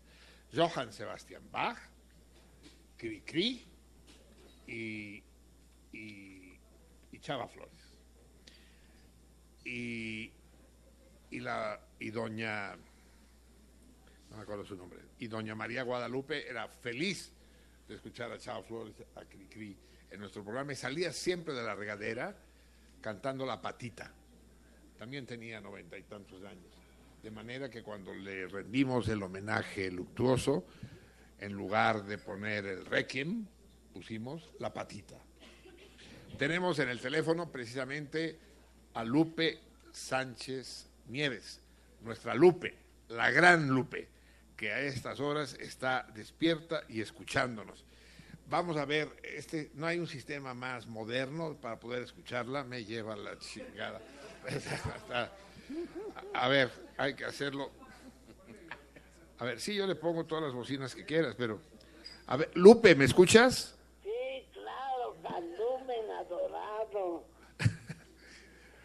A ver, Cardumen adorado, ¿escuchan a Lupe? Sí. Los echo de menos. ¿Cómo me duele no poder haber estado ahí con ustedes?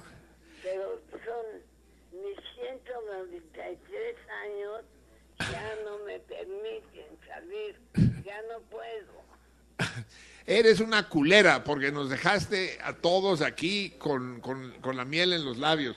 Tiene 193 años porque su acta de nacimiento está equivocada y dice que nació en, en el año eh, 900, no, sí, en el 1000. Sí, 912, ¿no? Una cosa así. Es, ah, chingada madre. Eh, tú, Lupe, nos escuchas por radio, ¿verdad? ¿Y nos estás escuchando bien? Siempre los escucho. Sí, yo sé, pero hoy nos estás escuchando bien. Sí. Sí, es cuando, Lu- cuando Lupe es, es, es una joya para sentido contrario, porque cuando Lupe nos escucha, nos escucha toda la unidad de plateros. Porque como no, no oye bien Lupe, pone el radio a un tal volumen que to- toda la unidad se entera de lo que decimos aquí.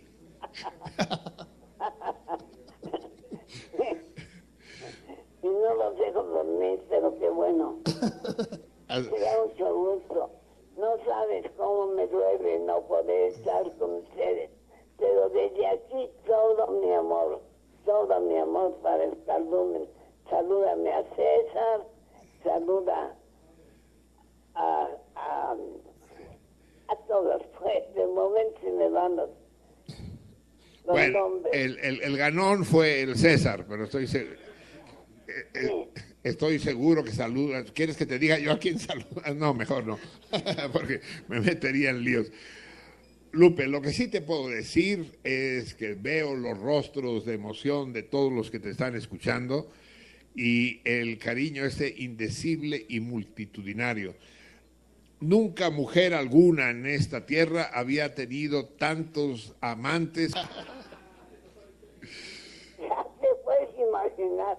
No, no se lo imaginan. De tantos amantes, no sabes el gusto que me da. Corazón, me da un gusto enorme todavía estar aquí en este aniversario. Y estarás en muchos más, Lupe querida. Un beso, un abrazo y nuestro amor indiscutible.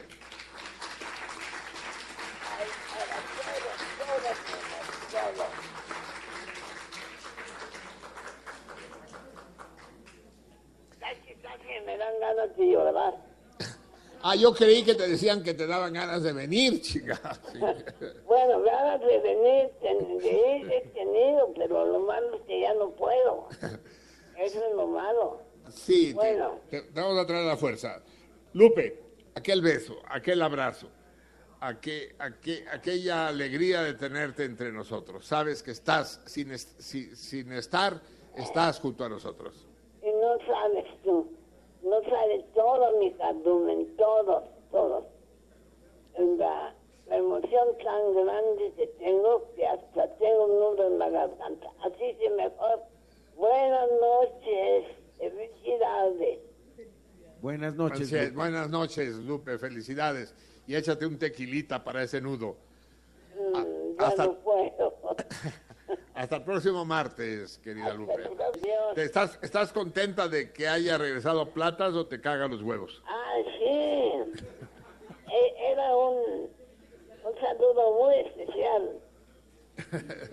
Aquí lo tenemos. Y, Me da mucho gusto que haya regresado. Dile que ya no se vaya. sí, vamos a decirle. Ya no me voy, Lupe, ya no me voy. Ah, bueno. No, hasta, bueno. Hasta allá, querida Lupe. Hasta allá. Seguimos bueno. adelante. Buenos, buenos días. Buenos, Buenos días, días. querida, buenos días. ¿Ya son días? Ya, Ya mero, ya mero, ya mero. allá me. Bueno, Eh, ah, dejen.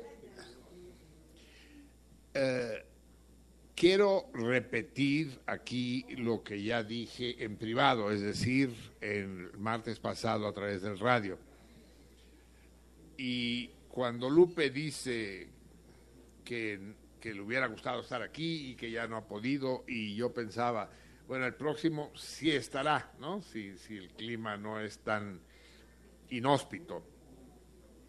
¿Saben aquel del, del paraguayo y el argentino que están discutiendo acerca de la guerra? Los dos hicieron la guerra del Chaco. Dice, no sabes, dice el paraguayo, no sabes lo que fue la guerra del Chaco para nosotros. Che de mierda, argentino de mierda. Lo- Los, los- los- los paraguayos teníamos que dormir a la intemperie en el campo de batalla. Y le contesta al argentino, ¿y qué decís? ¿Qué decís, Caroto? Nosotros los argentinos ni intemperie teníamos. No podía irse el programa sin alguna mamada parecida. Bueno. Eh, eh, pero quiero decirles esto, lo que les decía. Eh, nadie pensaba, y yo creo que Fernando Escalante menos que nadie, que a seis meses del relevo del equipo rectoral se iba a producir un cambio en, la- en una dirección general, y no en cualquier dirección general, sino la dirección general de la radio, ¿no? O sea, ya, pues, ya estamos viviendo las últimas horas. Y yo quiero decir, hacer profesión de fe, de que el cardumen en pleno tenemos que manifestar con toda la fuerza, convicción, que sería realmente lamentable que Fernando Escalante haya llegado a la dirección de Radio UNAM simplemente como salud, que haya llegado simplemente como un emergente.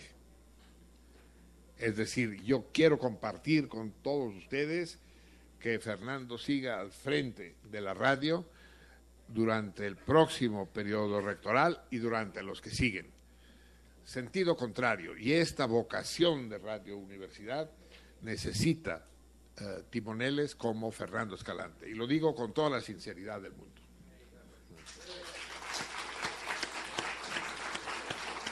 Fa- falta ver si él quiere, ¿verdad? ¿Cómo? Falta ver si él quiere, digo. A ver, te doy otro. Una de las cosas que me convenció de aceptar esta propuesta de programa fue que mi mamá, que ya murió, admiraba al Señor como loca, era fan del Señor desde, desde toda su vida, mi madre.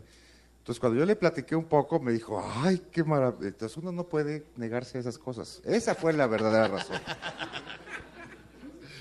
Bueno, si hace rato hablábamos de una mamá hostil, ahora deberemos agradecerle a, a- a una mamá con buen gusto y fiel.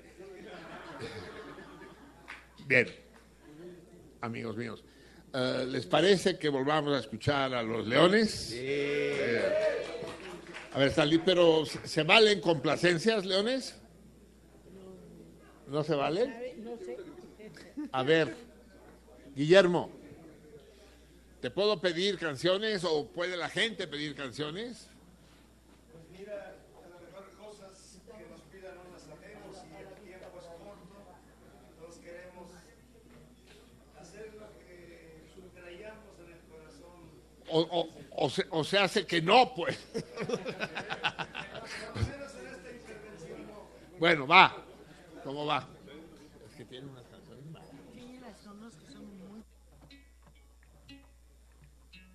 Y si me permiten, quiero dejar en este lugar un testimonio de gratitud, porque hace 40 años conocí a una familia catalana de apellido Borrás, Benet Borrás, Lolis, pintores, compositores, creadores maravillosos, que en una encrucijada de mi vida me dieron alas para creer en mí como animal sensible.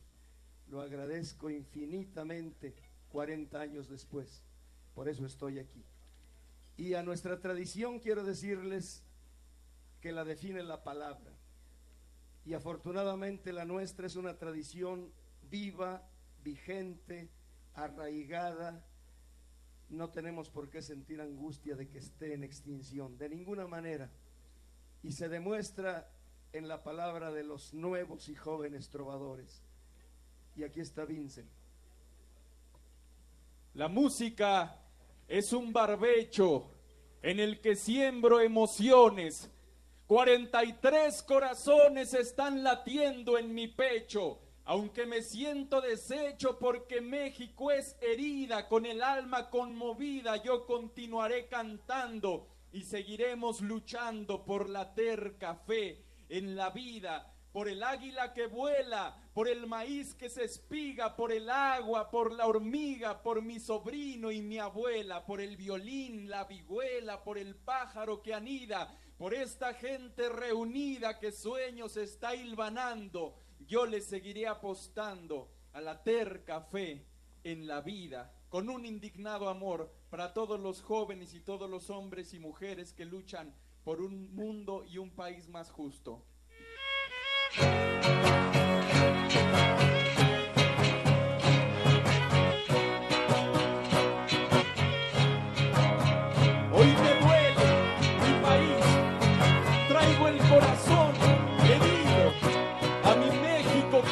Querido se le pudre la raíz, todo es turbio, todo es gris, se carcajean los de arriba, y aunque esto suene a diatriba, si hay tranzas e impunidad, por coraje y dignidad, yo no gritaré que viva lo que llaman democracia.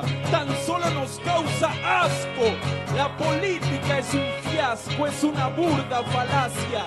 Gobierna una aristocracia torpe, voraz, corrosiva, que autoritaria y lesiva no nos deja florecer. Y al México del poder no le gritaré que viva enmascaran la verdad, spots gubernamentales, locutores oficiales hablan de otra realidad. No hay paz ni estabilidad, la convulsión es masiva, la indignación se reaviva. Hoy nuestra patria nos duele y al México de la tele no le gritaré que viva. Estamos en una guerra, hay miles de ejecuciones, secuestros y levantones, oscurece nuestra tierra. La violencia nos aterra, estamos a la deriva, el horror es lo que priva.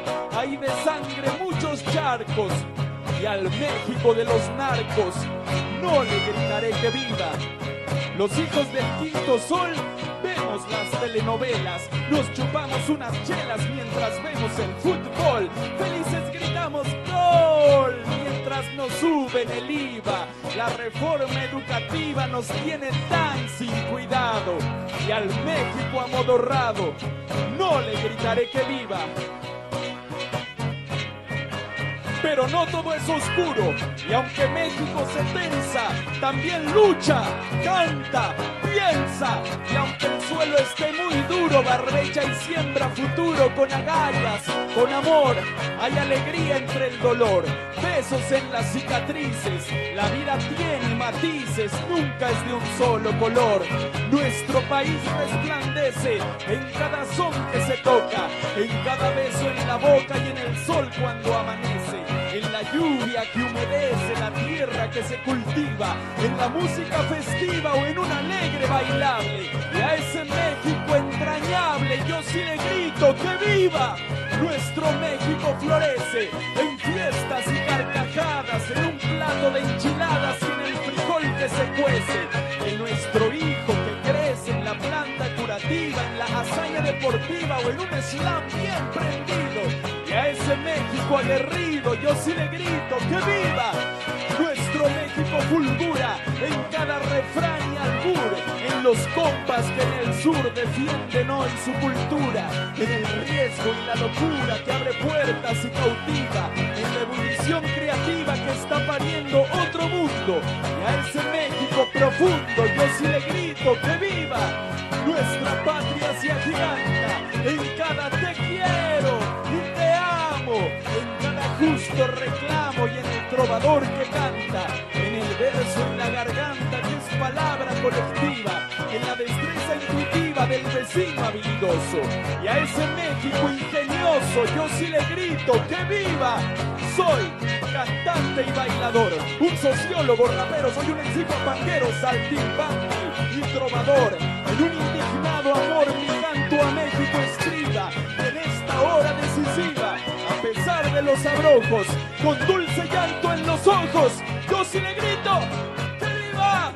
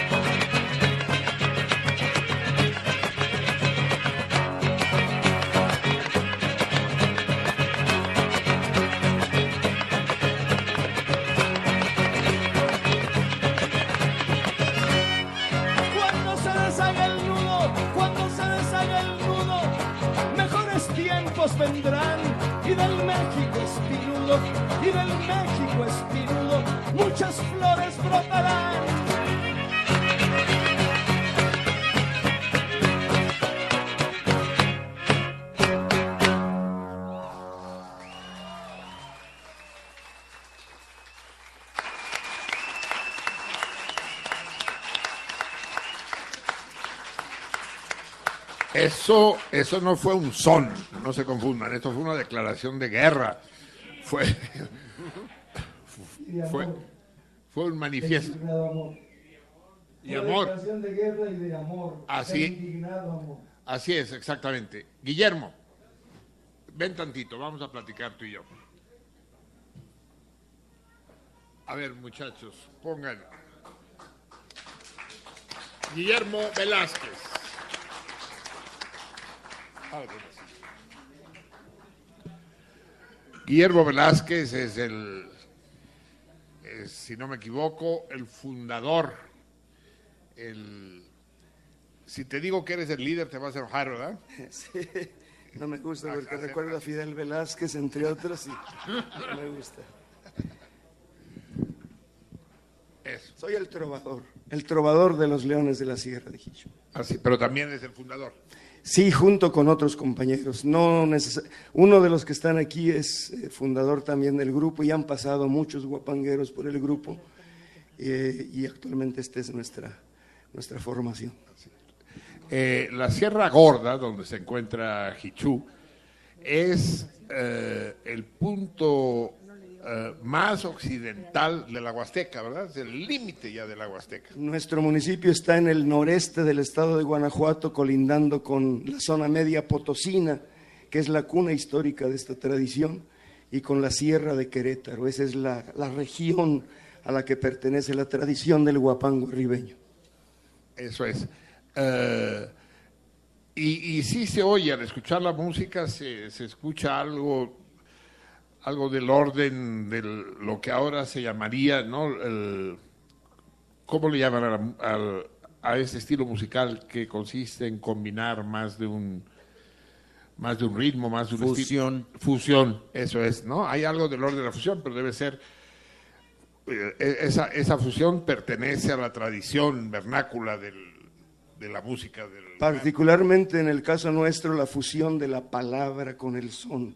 En ningún género del son mexicano tiene la palabra el peso que tiene en el guapango arribeño. Entonces, por eso siempre la palabra está presente en lo que tocamos. No se puede concebir un son arribeño sin estar precedido de un ejercicio lírico, improvisado o memorizado, pero la palabra, la poesía decimal de arte mayor está en la Sierra Gorda y en la zona media potosina.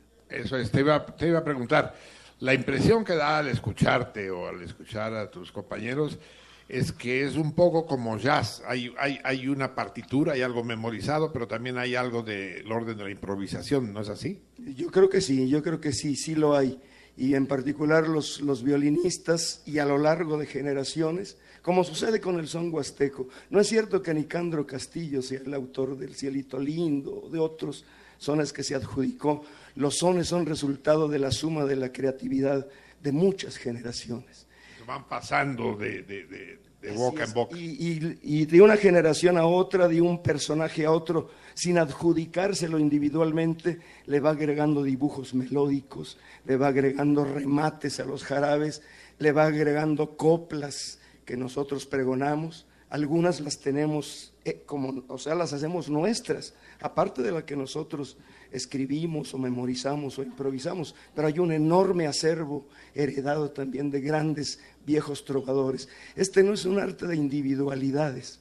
Aquí no hay rockstars, aquí hay trovadores con distintas cualidades cuya suma engrandece la tradición. Eso es, es, es- es- es lo tradicional.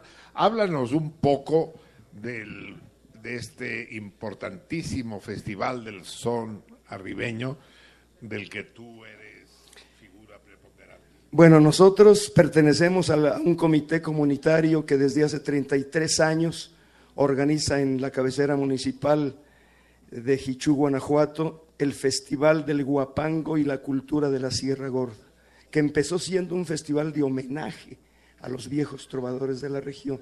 ¿Por qué? Porque en aquellos tiempos y todavía, hombres que han dado su vida a esto, que han alegrado y amenizado fiestas de toda índole, estaban terminando y sobre todo una generación cimera que me tocó todavía conocer a mí, estaban terminando en el olvido, en el abandono, enfermos, tristes. Y entonces de ahí nació la idea de hacer un festival de homenaje para reconocer públicamente lo que aquellos hombres nos habían aportado a todos los habitantes de la región. Después de un tramo del festival, en la actualidad es el Festival del Guapango y la Cultura de la Sierra Gorda. Y tiene ya, reitero, 33 años. Es un festival autogestivo, independiente, que se, eh, se hace eh, sumando voluntades, sumando generosidades. Y esto es lo que nos ha podido hacerlo perdurar, no depender de la veleidad ni de los partidos políticos, ni de los ayuntamientos, ni de nada de eso, sino del trabajo que nosotros invertimos. Y nada menos el 15 de agosto, por el rumbo de lechería, vamos a hacer un gran baile con nosotros tocando y otros grupos para apuntalar económicamente el Festival de Hichu, al que hemos podido llevar en dos ocasiones a trovadores, a los mejores trovadores del mundo, de Cuba, de Argentina, de Uruguay, de Puerto Rico, nos han acompañado incondicionalmente. Entonces, el 15 de agosto en Lechería, ahí es la cita. Pero el festival propiamente dicho, cuando 31 de diciembre de cada año. 31 de- empezamos el 29, pero el gran día, el clímax del festival es el 31 de diciembre con la gran topada de poetas, que es la expresión máxima de nuestra tradición. Cacho, que está aquí presente, además de violinista, es un trovador y él ha estado en los dos últimos festivales como trovador, en un- una cosa que le llamamos tarango, a una altura como de allí, enfrente del otro poeta, a lo largo de 12 horas, a lo largo de 12 horas, eh, y, con la gente bailando en medio, porque la sabiduría de esta tradición nuestra es que combina de una manera sapientísima la palabra, la música y el baile. Así es. Guillermo Velázquez, desde, desde la Sierra Gorda de Jichú.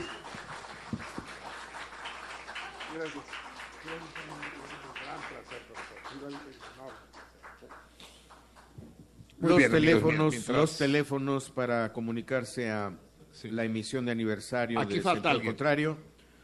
Huyó. 52 08 71 51. 52 08 71 51. Y los celulares 55 25 22 95 63. 55 25 22 95 63. Qué bonito los digo, ¿verdad? Y el otro 55 13 64 58 19. 55 13 64 58 19. Muy bien, hemos perdido un, un elemento en esta nave. Cristina, ¿desertó o pasó a la reserva? No, se disculpó porque mañana tiene que madrugar. Eso. Más Sí. bien al rato tiene que madrugar. Ya, sí, ahorita. ahorita. Es una lástima porque conversar con ella es una verdadera delicia y escuchar la conversación también. Eh, es el momento para aprovechar.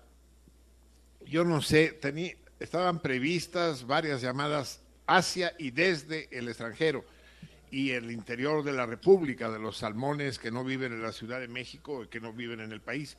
Pero no sé ni puedo saber cómo es que no se ha conseguido hacer ninguna, pues. Que se sature una línea, se satura una línea, pero tenemos celulares, tenemos otros procedimientos, ¿no? En particular, mientras se resuelve esto, vamos a escuchar un testimonio eh, espectacular, que estoy seguro que a los, a los salmones de la vieja guardia, que sé que andan por aquí, Jorge René, César, los va a conmover de manera muy especial. Potranca, ya dije que no quería mencionar a nadie porque se me van a olvidar unos y, o, simplemente no los veo y no quiero que eso suceda. Pero sé que esto va a conmover a muchos. Ustedes saben, no es necesario que yo se los diga, que sentido contrario eh, tiene un número importante de radioescuchas, tiene un número importante de radioescuchas en las cárceles, Eh, sobre todo las cárceles de la Ciudad de México, pero también en los alrededores. Y se, y se han se han generado grupos que se reúnen los martes para escuchar de manera conjunta el programa.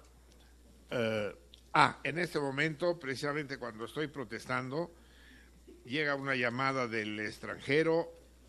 Ah, nos llaman nada menos que desde Chile, los, los grandes salmones mapustecas. Se llaman mapustecas porque son una hibridación de los indios mapuche y los aztecas. Eh, porque Janet y Antonio eh, se conocieron y, y yo no estoy seguro si no se conocieron a través de sentido contrario. Ahora lo vamos a poder saber. En todo caso, el pinche Antonio, que es tlaxcalteca, se la da de azteca. Es totonaca, güey. Sí, sí. A ver, vamos a hablar, a ver si conseguimos hablar con ellos. ¿Quién está ahí? ¿Antonio, Janet? Hola, Marcelino, soy Janet. Janet, querida, qué emoción escucharte. Feliz cumpleaños a todos. Fe- Felicidades a ti, que también te corresponde. Ah, sí. Qué bien que pudo entrar su, su llamada. Dime, ¿cómo, cómo conociste al Tlaxcalteca? No, al Totonaca lo conocí en una página literaria porque él escribía y yo leía. Así es, yo también lo, yo, yo también lo conocí ahí y me mandaba sus textos, así es. Exacto. Y yo me enamoré de su literatura y él como era un trasnochador, te escuchaba a ti y yo te escuchaba a ti también cuando él me, me hizo conocerte. Es, pero él desde, él desde, eh, desde México y tú desde Chile. Yo en Santiago de Chile. Ajá. ¿Y cuándo finalmente se conocieron, Janet? Después de tres años de, de haber visto una foto de él, tomó su maleta y llegó a Chile con sus pertenencias y nos fuimos a vivir juntos. Tan- lo cuentas tan sencillo como si fuera Simple. coser y cantar. Es, es maravillosa su historia. Ahora ya tienen hijos grandes. ¿Cómo? Es que el que no se atreve, Ah, el que no se atreve, sí. En catalán sí dice, el que no se moja las nalgas no atraviesa el río. Exacto. Eso es. Sus hijos ya están grandes, ¿verdad? Sí, Gabrielita, que es hija de los dos, va a cumplir cuatro años. Ajá. Y tienen pensado venir por México pronto. Uy, bueno, ya, ya se fue mi suegra, entonces ahora ya es más difícil. Antes el motivo era ir a verla a ella. Ah, bueno, ahora tienen el motivo de venir a vernos a nosotros, chingada. Sí, siempre están, siempre están presentes. Ahora está más difícil. Janet, querida, Nunca se sabe. eso es. Esperemos, esperemos que sí podamos tenerlos aquí en los micrófonos de Radio Universidad pronto. El Zacahuil lo recuerdo como si fuese ayer. Así. ¿El, el Zacahuil? Sí, el Zacahuil. Y yo recuerdo, todos los salmones recordamos la narración que nos hicieron ustedes de los días aquellos trágicos de los mineros que habían quedado sepultados, ¿te acuerdas? Ah, sí, sí, sí, claro. Sí, fue formidable. Janet, un inmenso abrazo para ti, para, para Antonio y para todos los que en esa estrecha república que tiene nombre pornográfico se lo merezcan. Un abrazo para todos ustedes, para los salmones. A ti, Marcelino, te queremos mucho y, y a todos los salmones. Eso, Javier se anda por ahí. eso. Fue una fiesta recibir tu llamada.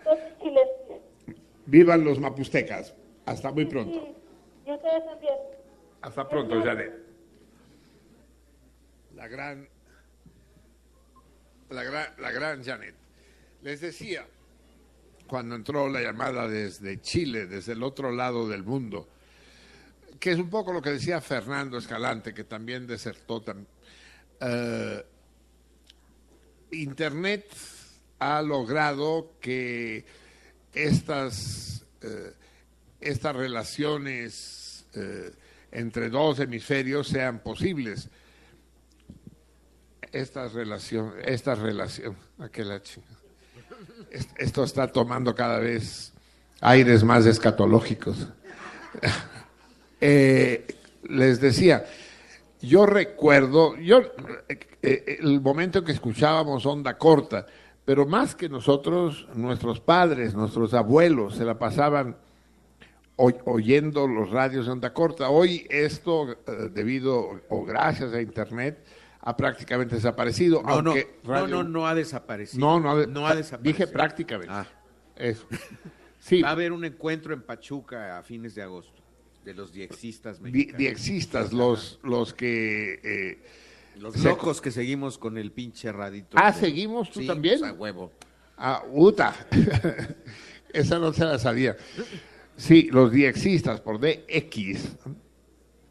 Resulta que un güey quería ir a Inglaterra, pero era gringo. Un gringo quería ir a Inglaterra y ya sabía que los ingleses se burlan del acento de los gringos, de los Estados Unidos.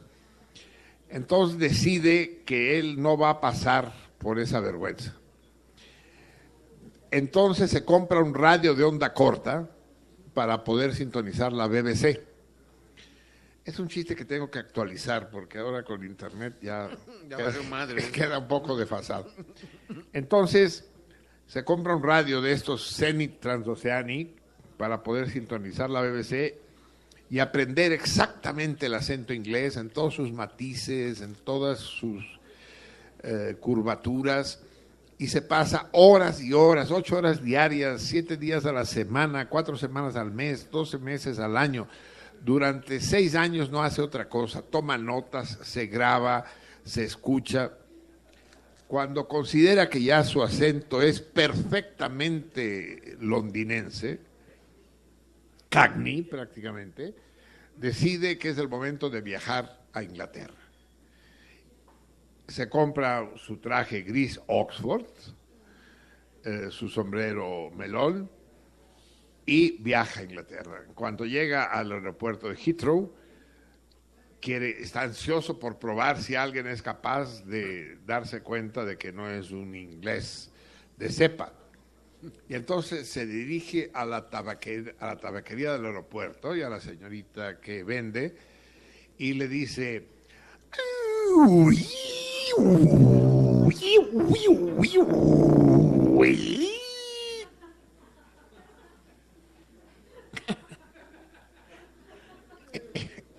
Este era el acento inglés que había aprendido. Esto, este chiste podemos aplicarlo a Radio Universidad. AM, ¿no? Sí, exacto, exactamente. Pero Lupe, con la que acabamos de hablar, que conste, nos escucha por AM, ¿eh? Y no se pierde una sola inflexión. Cada vez que meto la pata, cosa que me ocurre con cierta frecuencia, ella me lo señala y me lo hace ver inclemente.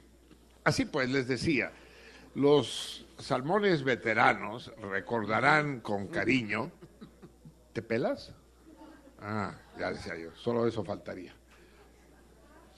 Los salmones veteranos recordarán que poco después de haber iniciado nuestras transmisiones, nos empezaron a, a escribir los presos, presos de distintas cárceles.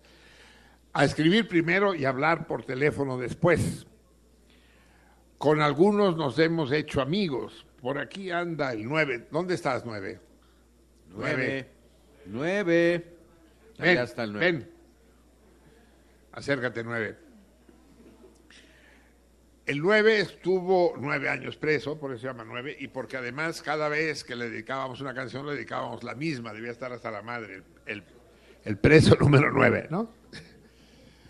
El gran, con el gran Enrique hemos hecho más que una amistad, una auténtica complicidad. Es un bandido, pues sí, es un, bandolero, pero es un tipo magnífico. Y tú nos escuchabas desde la cárcel, ¿no? Cuenta cómo fue eso. Ah, yo le pedí a una amiga que me regalara un, un Walkman. Eh, realmente, eh, a decir verdad, detestaba la música que oían los demás, ¿no? Salsa y demás porquería. Entonces me, me lo llevó y seleccioné mis, mis estaciones, entre ellas Radio Universidad, y en las noches, sentado allá en la celda encerrado, recorría todo el todo el cuadrante este buscando no canciones programas y así sintonicé eh, sentido contrario creo que era la segunda emisión todavía no ponías toritos y eso y la primera vez yo sabía quién era Marcelino Pereyó no había escuchado su voz eh, pero sí sabía quién era él todo eran calumnias lo niegas todo Lo niego todo. Sí.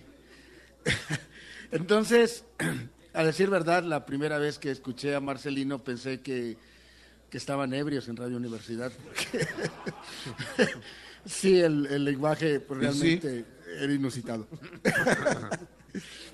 Entonces, eh, terminó el programa, anunciaron que era Marcelino Perelló, me, me encantó, sobre todo la música. Y desde entonces lo, lo empecé a escuchar cada, cada semana. Posteriormente decidí escribir y así llegó la carta a Radio Universidad a sentido contrario. Debo decir que para ello utilicé los canales institucionales, es decir, eh, el sistema penitenciario mexicano tiene un servicio de eh, trabajo social que sí funciona, pues, o sea, si uno puede ir y decirle, ¿sabe qué? Necesito hacer tal cosa y sí lo hacen, pues, ¿no? O sea, no es ese, ese sistema eh, ruin hecho para destruir al ser humano, entonces son mamadas. Este, entonces, a través de trabajo social del propio sistema penitenciario, yo mandé una carta y lo llevaron personalmente y se le entregaron a Marcelino. Y así se inició la amistad, pues, ¿no? Ya pedía yo canciones. Eh, Una vez le pedí una, una melodía, eh, la Rapsodia húngara número 2 de Franz Liszt.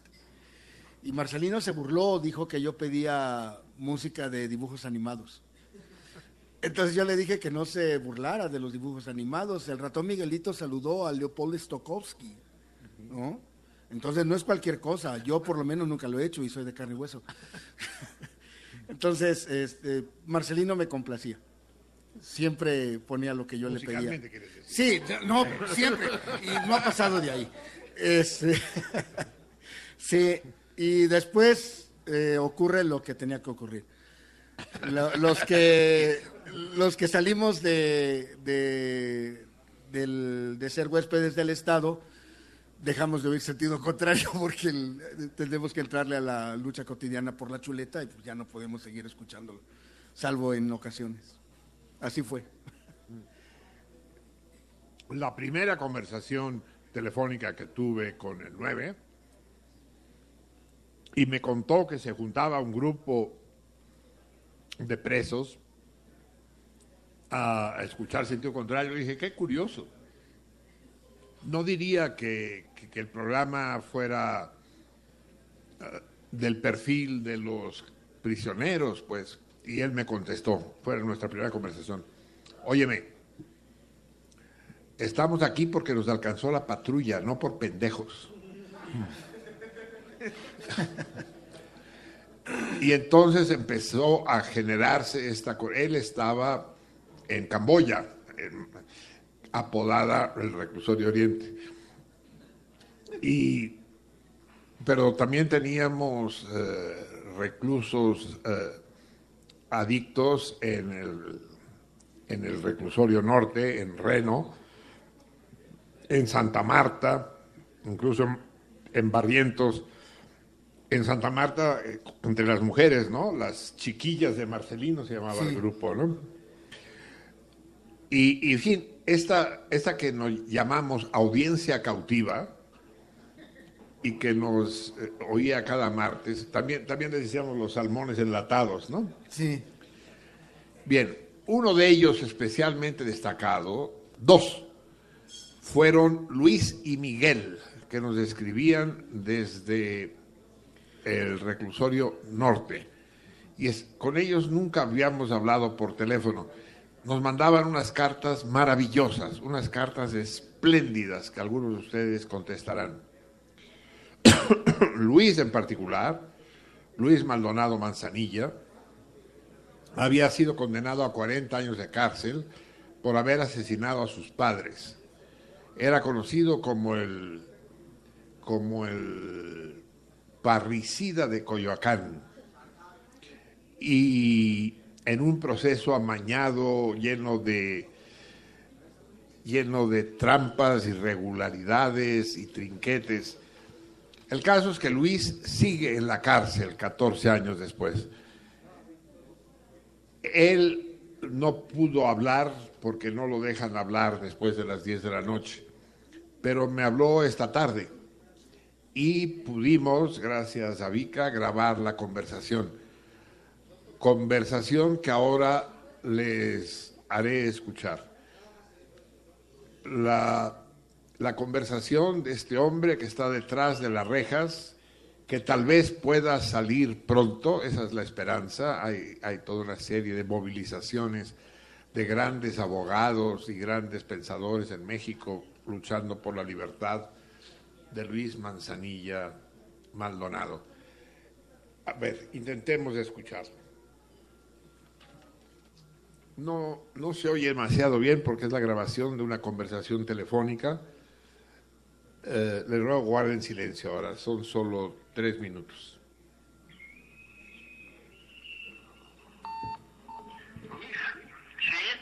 Ahora parece sí, ya, se está grabando. Así que empezamos. Bueno, es increíble que en que graban a toda la gente sin su voluntad, tú no me puedes grabar con la mía. Exactamente. Eh, no sabes, Luis, la emoción que representa para todo el cardumen y sobre todo para mí en particular escuchar por primera vez tu voz después de 14 años de cercanía entre tú, el programa y yo. ¿Cómo estás, Luis? Dinos a todos cómo te encuentras. Bien y muy emocionado por poder participar en el aniversario de Sentido Contrario, que ha sido en tantos sentidos una, una voz penitenciaria, que ha sido de tantas maneras una luz en el camino. Así es que estoy muy contento de poder participar, de poder saludar por este medio a todos los amigos y sobre todo a ti, Marcelino, felicitarte por lo que has construido, porque lo has hecho con mucha luz. Te felicito. Y yo me felicito a mí mismo de haber encontrado algo que cuando inicié esta aventura no sospechaba y, y es haber podido conocer a auténticos personajes como tú que me han devuelto el optimismo acerca del futuro de esta humanidad tan a menudo deplorable. Bueno, a los que les devolviste la luz y la esperanza eres tú a nosotros, porque nos sacaste de la oscuridad, porque demostraste que desde la periferia, desde abajo, se pueden construir cosas importantes y creo que el hecho de que la solidaridad entre mucha gente haya permeado a través de sentido contrario es algo muy significativo y algo de lo que nos debemos de felicitar todos. Dime, Luis, las noticias que, que nos llegan de tu entorno hablan de una posible e inminente liberación. ¿Es así? Bueno, estoy en un, en un proceso para lograr eso. Yo creo que las cosas van avanzando. Todo en esta materia de, de justicia es un poco lenta, pero parece que viene bien aspectado y espero que muy pronto yo les pueda visitar personalmente en el estudio y darles la buena nueva. Y que este hecho, al darse, estimule a todos los demás, porque sí se puede y, claro que es posible.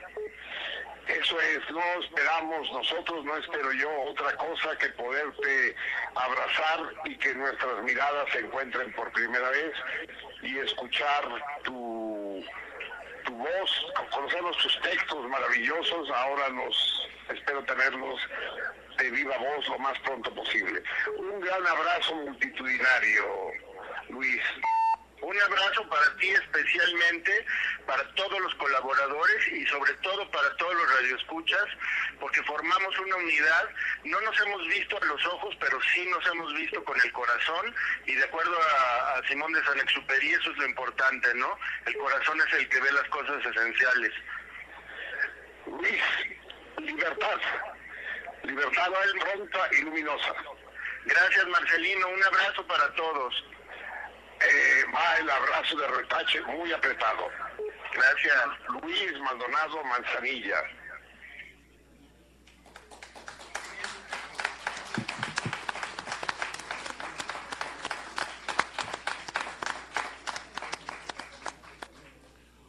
Hombre formidable, sin duda alguna. Eh, y espero que tal como le dije en la conversación, lo podamos tener aquí sentado como ahora tenemos al, al querido nueve. De hecho, podríamos convertirnos en una especie de sacacorchos, ¿no? Sí. Aunque, como dice bien el 9, cada vez que liberan a uno perdemos a un radio escucha. Bien, amigos míos, eh, ya son 25 para la una. Eh, repito, tal vez por última vez, los toritos y lees eh, quienes nos han escrito. Javier, repito, los toritos. Por cierto, una aclaración. Algunos de ustedes, de los presentes, y no sé si los radioescuchas también, han contestado a dos toritos en el mismo papel y entonces no sabemos qué hacer, pues. Si quieren contestar más de un torito, cosa que es legítima, pidan por favor a los muchachos del equipo que les traigan otra boleta, porque si no a la hora del sorteo vamos a tener problemas. Los toritos para la casa son, pues, cuál es la pareja más célebre de escritores y cuál es la pareja más célebre de pintores. Y para los que están presentes, cuál es la pareja más célebre de escultores y cuál es la pareja más célebre de músicos. Y cuando digo pareja, quiero decir pareja de amantes. De amantes, ho- hoy tal como están las cosas, hay que decir hombre-mujer, porque también hay amantes que, que son más simétricos que eso sí. Eh, ya saben, los premios son en orden riguroso. Eh, un lote de libros de 12, de, de 8 libros de colofón, un grabado de Macotela, una comida o cena para cuatro personas en el Orfeo y una canasta, un arcón de la boquería. Por cierto, nueve. Nueve. Nueve. Se fue. Eh, no está. Al ¿no baño. están los de colofón? Sí, están, estaban. Bueno, repito los números 5208 71 51 5208 7151 Luis se fue. 55 25 22 95 63 A ver. 55 25 22 95 63 y también el 55 13 64 58 19 55 13 64 58 19 sentido contrario 14 años por Radio UNAM Ah, muy bien, estén pendientes. Eh, vamos a escuchar por penúltima vez esta noche a los Leones de la Sierra de Jichú, con una... se- ¿Ya se vale complacencias? No, es que ya me di cuenta que el tipo de música que hacen ustedes es difícil que lo ejecuten así a capricho de los del público, ¿verdad? Tiene, es, es música muy elaborada, muy preparada. transmitiendo en vivo y en directo desde Marsella 45 por Radio Universidad Nacional 860 de amplitud modulada y por internet Radio UNAM. Continuamos celebrando 14 años de sentido contrario. Guillermo Velázquez y los Leones de la Sierra de Sichu. Adelante, maestros. Queremos dedicarle, no sabemos si esta sea nuestra última intervención, pero por si fuera, unas décimas en especial a este programa cuyo nombre a mí en lo personal me gusta enormemente, en sentido contrario.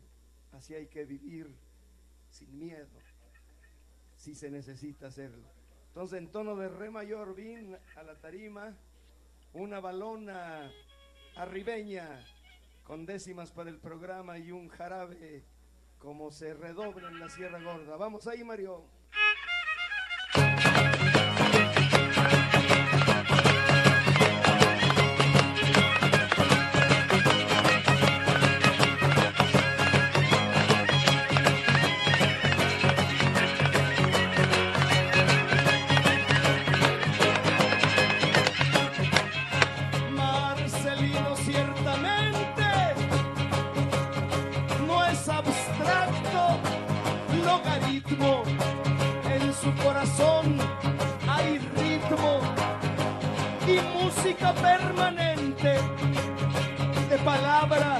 Incandescente. Nutre su vocabulario, no ha sido ni es mercenario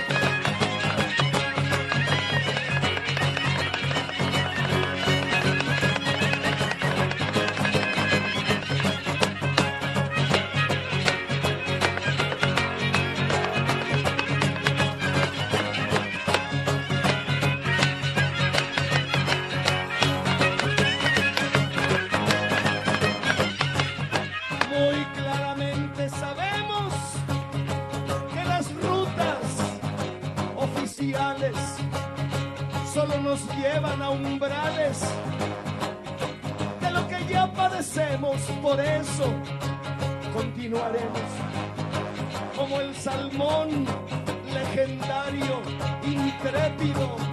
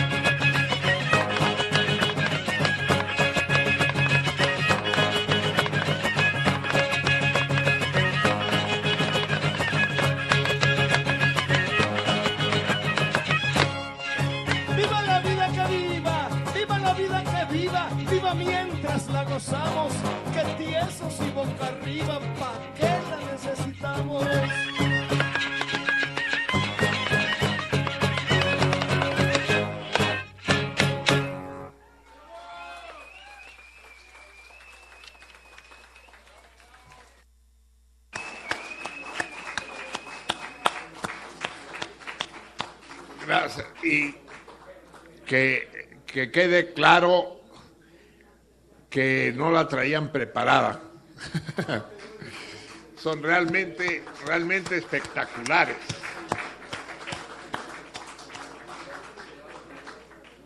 Bien, amigos míos, leemos que hemos recibido, Javier. Sí, cómo no. Mira, pues todos son en el mismo sentido. Contrario, además. Contrario. Pero estos son telefónicas o de aquí? Telefónicas. Eso. Telefónicas. Jesús Juárez no han hecho mención de los españoles que estuvieron en la cárcel y luego los enviaron a España y luego enviaron unas cartas. ¿Qué líos hace te haces, 10 Luis, años. te haces? Recuérdenlos. Qué líos, pues no eran españoles, ese es todo el pedo, eran vascos. Sí, a lo- los amigos vascos, desgraciadamente, ellos sí eran salmones y nos escuchaban aquí, pero ahora están en las gárgolas de la pinche neodictadura fascista de España y no hay manera que nos escuchen. Jesús Ríos, Julia Leticia Menes Nava. Eh, ¿Son solo respuestas a los toritos? Son o- respuestas a los toritos y felicitan. Sí. Eh, este ya lo había leído. Anuar Karam, Antonio Romano, María Eugenia Romero Bautista, Ángel Romero. Estas ya las había leído. Bueno, Laura Barros, Jesús Juárez, Raúl Daniel García Ávila, Jorge Alberto Hidalgo, Nancy Ramos Hernández, Latasi, Adriana Centella La Tassi debe Chávez, por aquí. Ángel Carlos Martínez, Jesús Víctor Caro Galván, Jorge Mauricio Martínez Picasso, Martín Iraizos López, Marisela, que nada más puso Marisela, Gerardo Rendón, Hugo Reyes Martínez, Francisco Luna y María del Pilar Santos, Jaime Monroy, Álvaro Gaitán desde Toluca, Delfina Reyes Navarro, Joshua o Joshua Sánchez, Araceli Ruiz. Estos son, bueno, hay una combinación ahí, ¿no? Sí, de sí, sí, de sí. llamadas telefónicas y de... Y, y pero la mayoría son llamadas telefónicas. Aquí en el Orfeo, Jean Thierry, María Guadalupe Guzmán, Alejandro Centeno, el programa más chingón de la pradera urbana, Incubo y Súcubo de las buenas conciencias. Amén. ¿Pero quién lo dice? eso? Eh, Alejandro Centeno. A eso.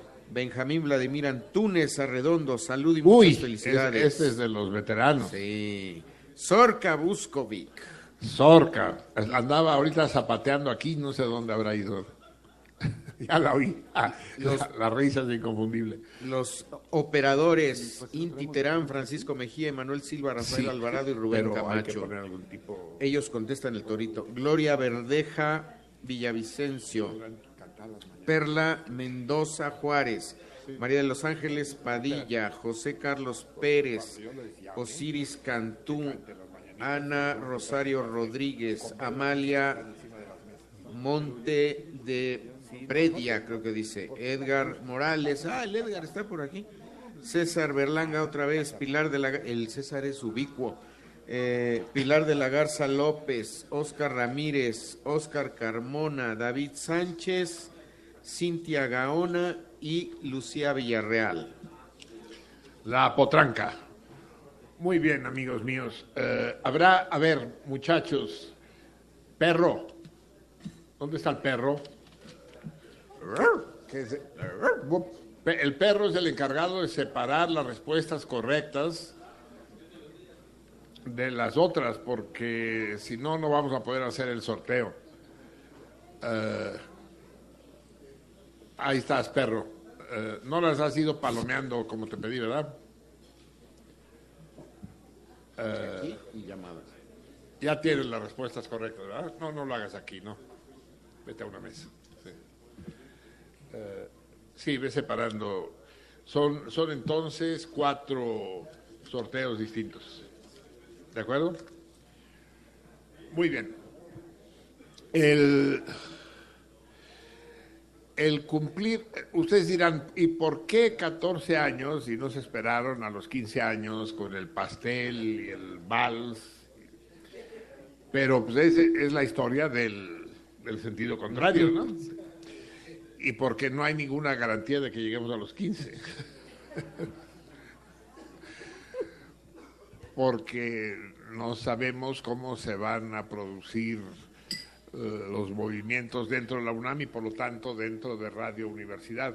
En estos 14 años hemos logrado sobrepasar cuatro cambios, cuatro periodos rectorales, aunque son solo dos rectores, pero la cosa en la universidad está movida. Los dos principales candidatos a la rectoría son eh, Rosaura Ruiz, bióloga, y Alcocer, ¿cómo se llama? Eh, ¿Cómo? No les, no les oigo. Se- Sergio Alcocer, ¿sí? No estoy seguro. Que acaba de renunciar eh, al. Era. Bueno, tenía un puesto importante. Subsecretario de Relaciones Exteriores, ¿no? Eso. Y eh, regresó al instituto, en la universidad, preparando de manera evidente su postulación como futuro rector. Yo no sé si ustedes se dan cuenta de la importancia que tiene la UNAM en el país. De hecho, el rector de la UNAM es un personaje tan o más eh, significativo, tan o más influyente que cualquier secretario de Estado. Ser, ser rector de la UNAM es algo de plano faraónico. ¿Qué están trayendo? Pero, a ver, no, pero no era así la entrada. Qué cosa más anticlimática, por el amor de Dios. No, pero ¿por qué, ¿por qué lo traen sin que se los pida nadie? Sí, pero cuando yo lo pidiera, cuando hubiera música, cuando... Sí. Cuando, cuando estuvieran las velas encendidas. Dios mío, este, este programa terminará como empezó. Es decir, patas para arriba. Déjenlo ahí, por favor, déjenlo ahí, sí. Aquí cada quien hace lo que le parece y no, y no parece lo que hace. Sí, qué barbaridad. Es que nadie se ocupa de nada. Sí, bueno, ese es otro problema, pero ¿por qué está el puto salmón aquí? Ay, Dios mío. En fin.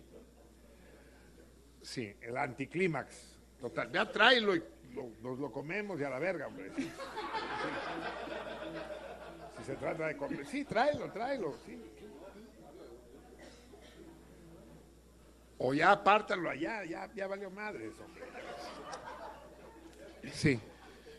Qué, qué barbaridad. Con, con lo hermoso que es y ni se ve, ni se... Sí. Oye, Marcelino, ya que trajeron eso, yo quiero un aplauso para el chef. Sí, un aplauso para el cocinero. Para Eh, Joan. Sí. No sé qué, cuántas de las delicias degustaron. Eh, nos dicen que nos tenemos que ir, pero de momento primero tenemos que hacer el sorteo. Yo no sé qué tan adelantado está, si están ayudando a- al perro a seleccionar los, porque veo, los veo muy quietos aquí, muy viendo el espectáculo. Yo estaba, yo estaba- Sí. eh, Diga. ¿Cómo? No hay velas, no hay velitas.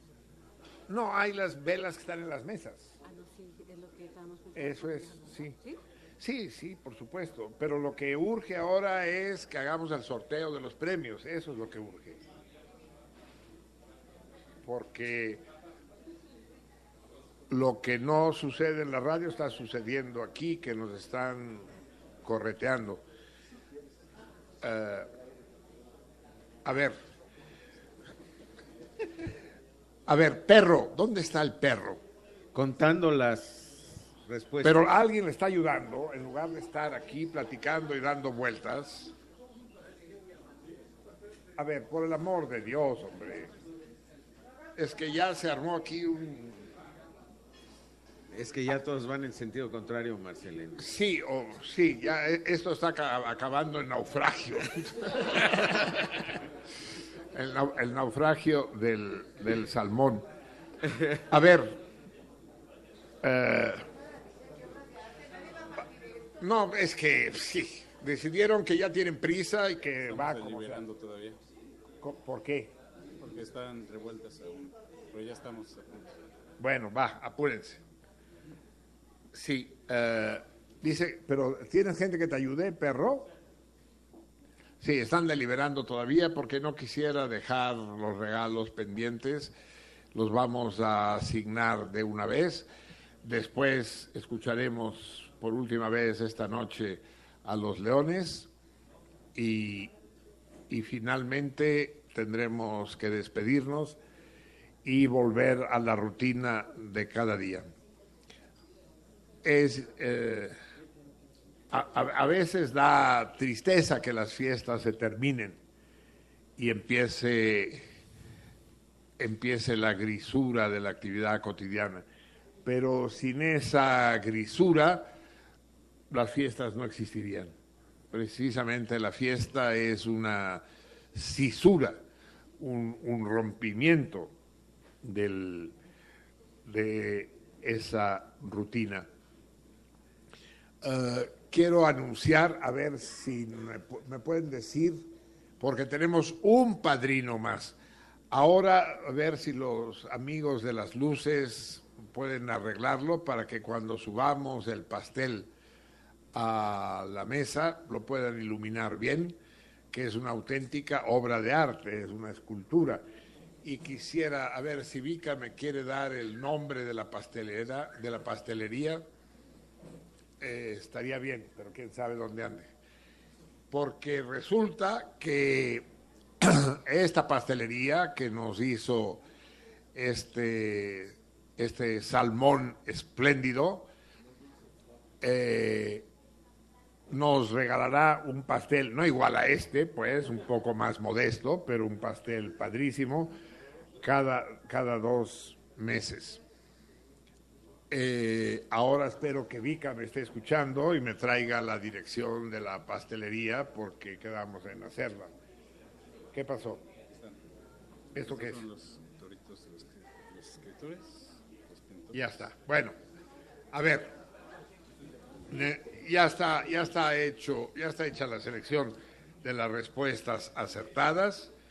Les, les voy a decir la pastelería esta donde pueden encargar pasteles parecidos a este. Ahora lo verán bien. Se llama teaspoon, teaspoon, cuchara de té.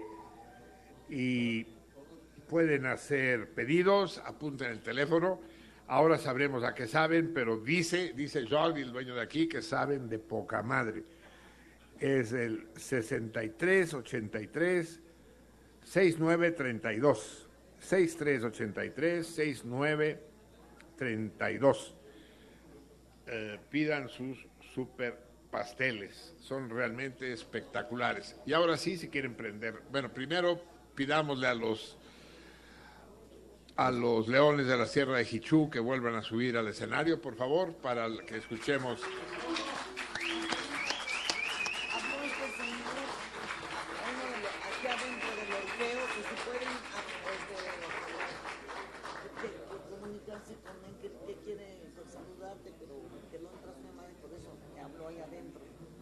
no entiendo nada, pero bueno. Que, que habló ese señor que se le mandó Bueno. saludos y nada, ¿no? Sí. Eh, muy bien. A, a ver, eh, muchachos, espérense un momento que enciendan las velas del pastel. ¿No puede, ¿Existe en, en- en- en el son arribeño algo parecido a las mañanitas? Por supuesto, por supuesto. y, y nos pueden tocar las mañanitas mientras suben el pastel a la mesa. Claro que sí, A ver, muchísimo gusto. que nos avisen las muchachas, sí. Espérense, ahora que suba, ahora que suba. Eso.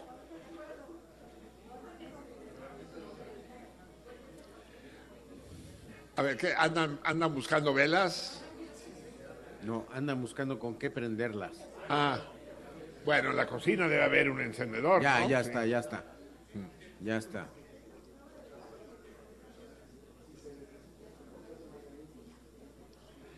A ver, pero ahorita necesitamos dos, por lo menos dos leones para que lo suban a la mesa sin que haya Estragos. eh, un, un incendio mayúsculo. A ver, yo le, les pediría...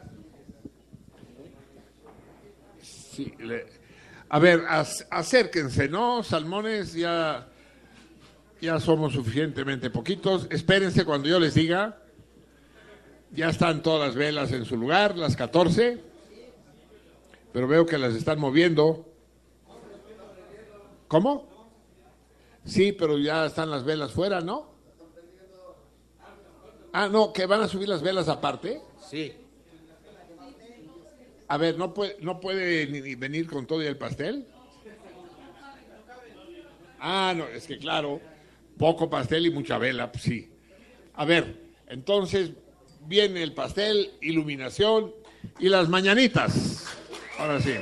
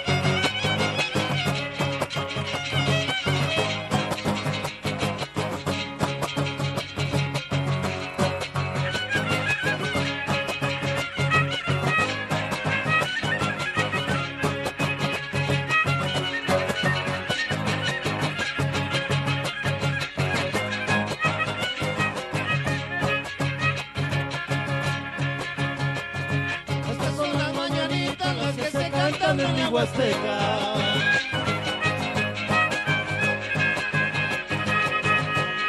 Hay muchas cosas bonitas que tú no sabes, quiero que sepas.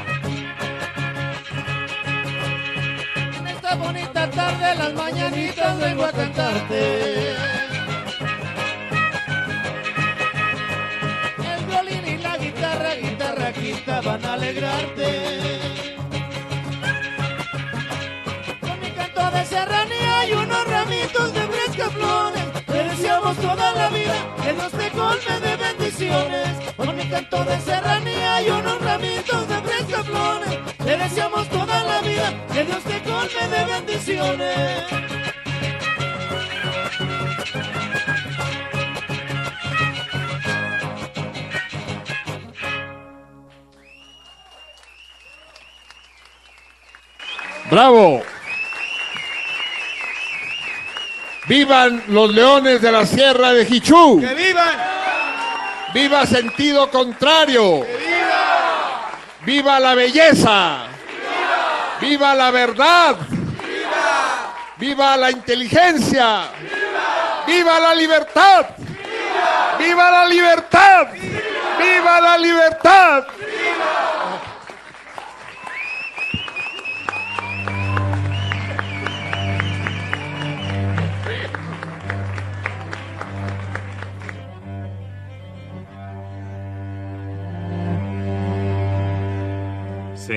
Sentido contrario.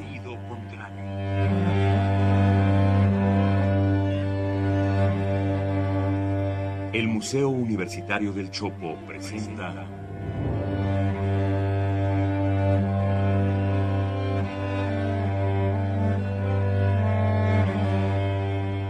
Sentido contrario.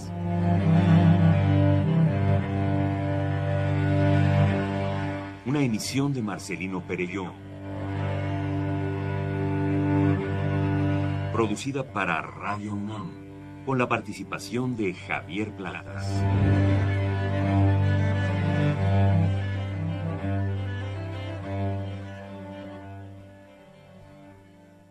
A veces es la manera de llegar más rápido.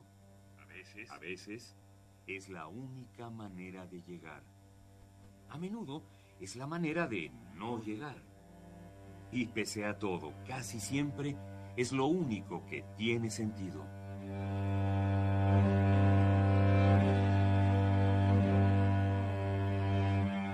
Sentido contrario.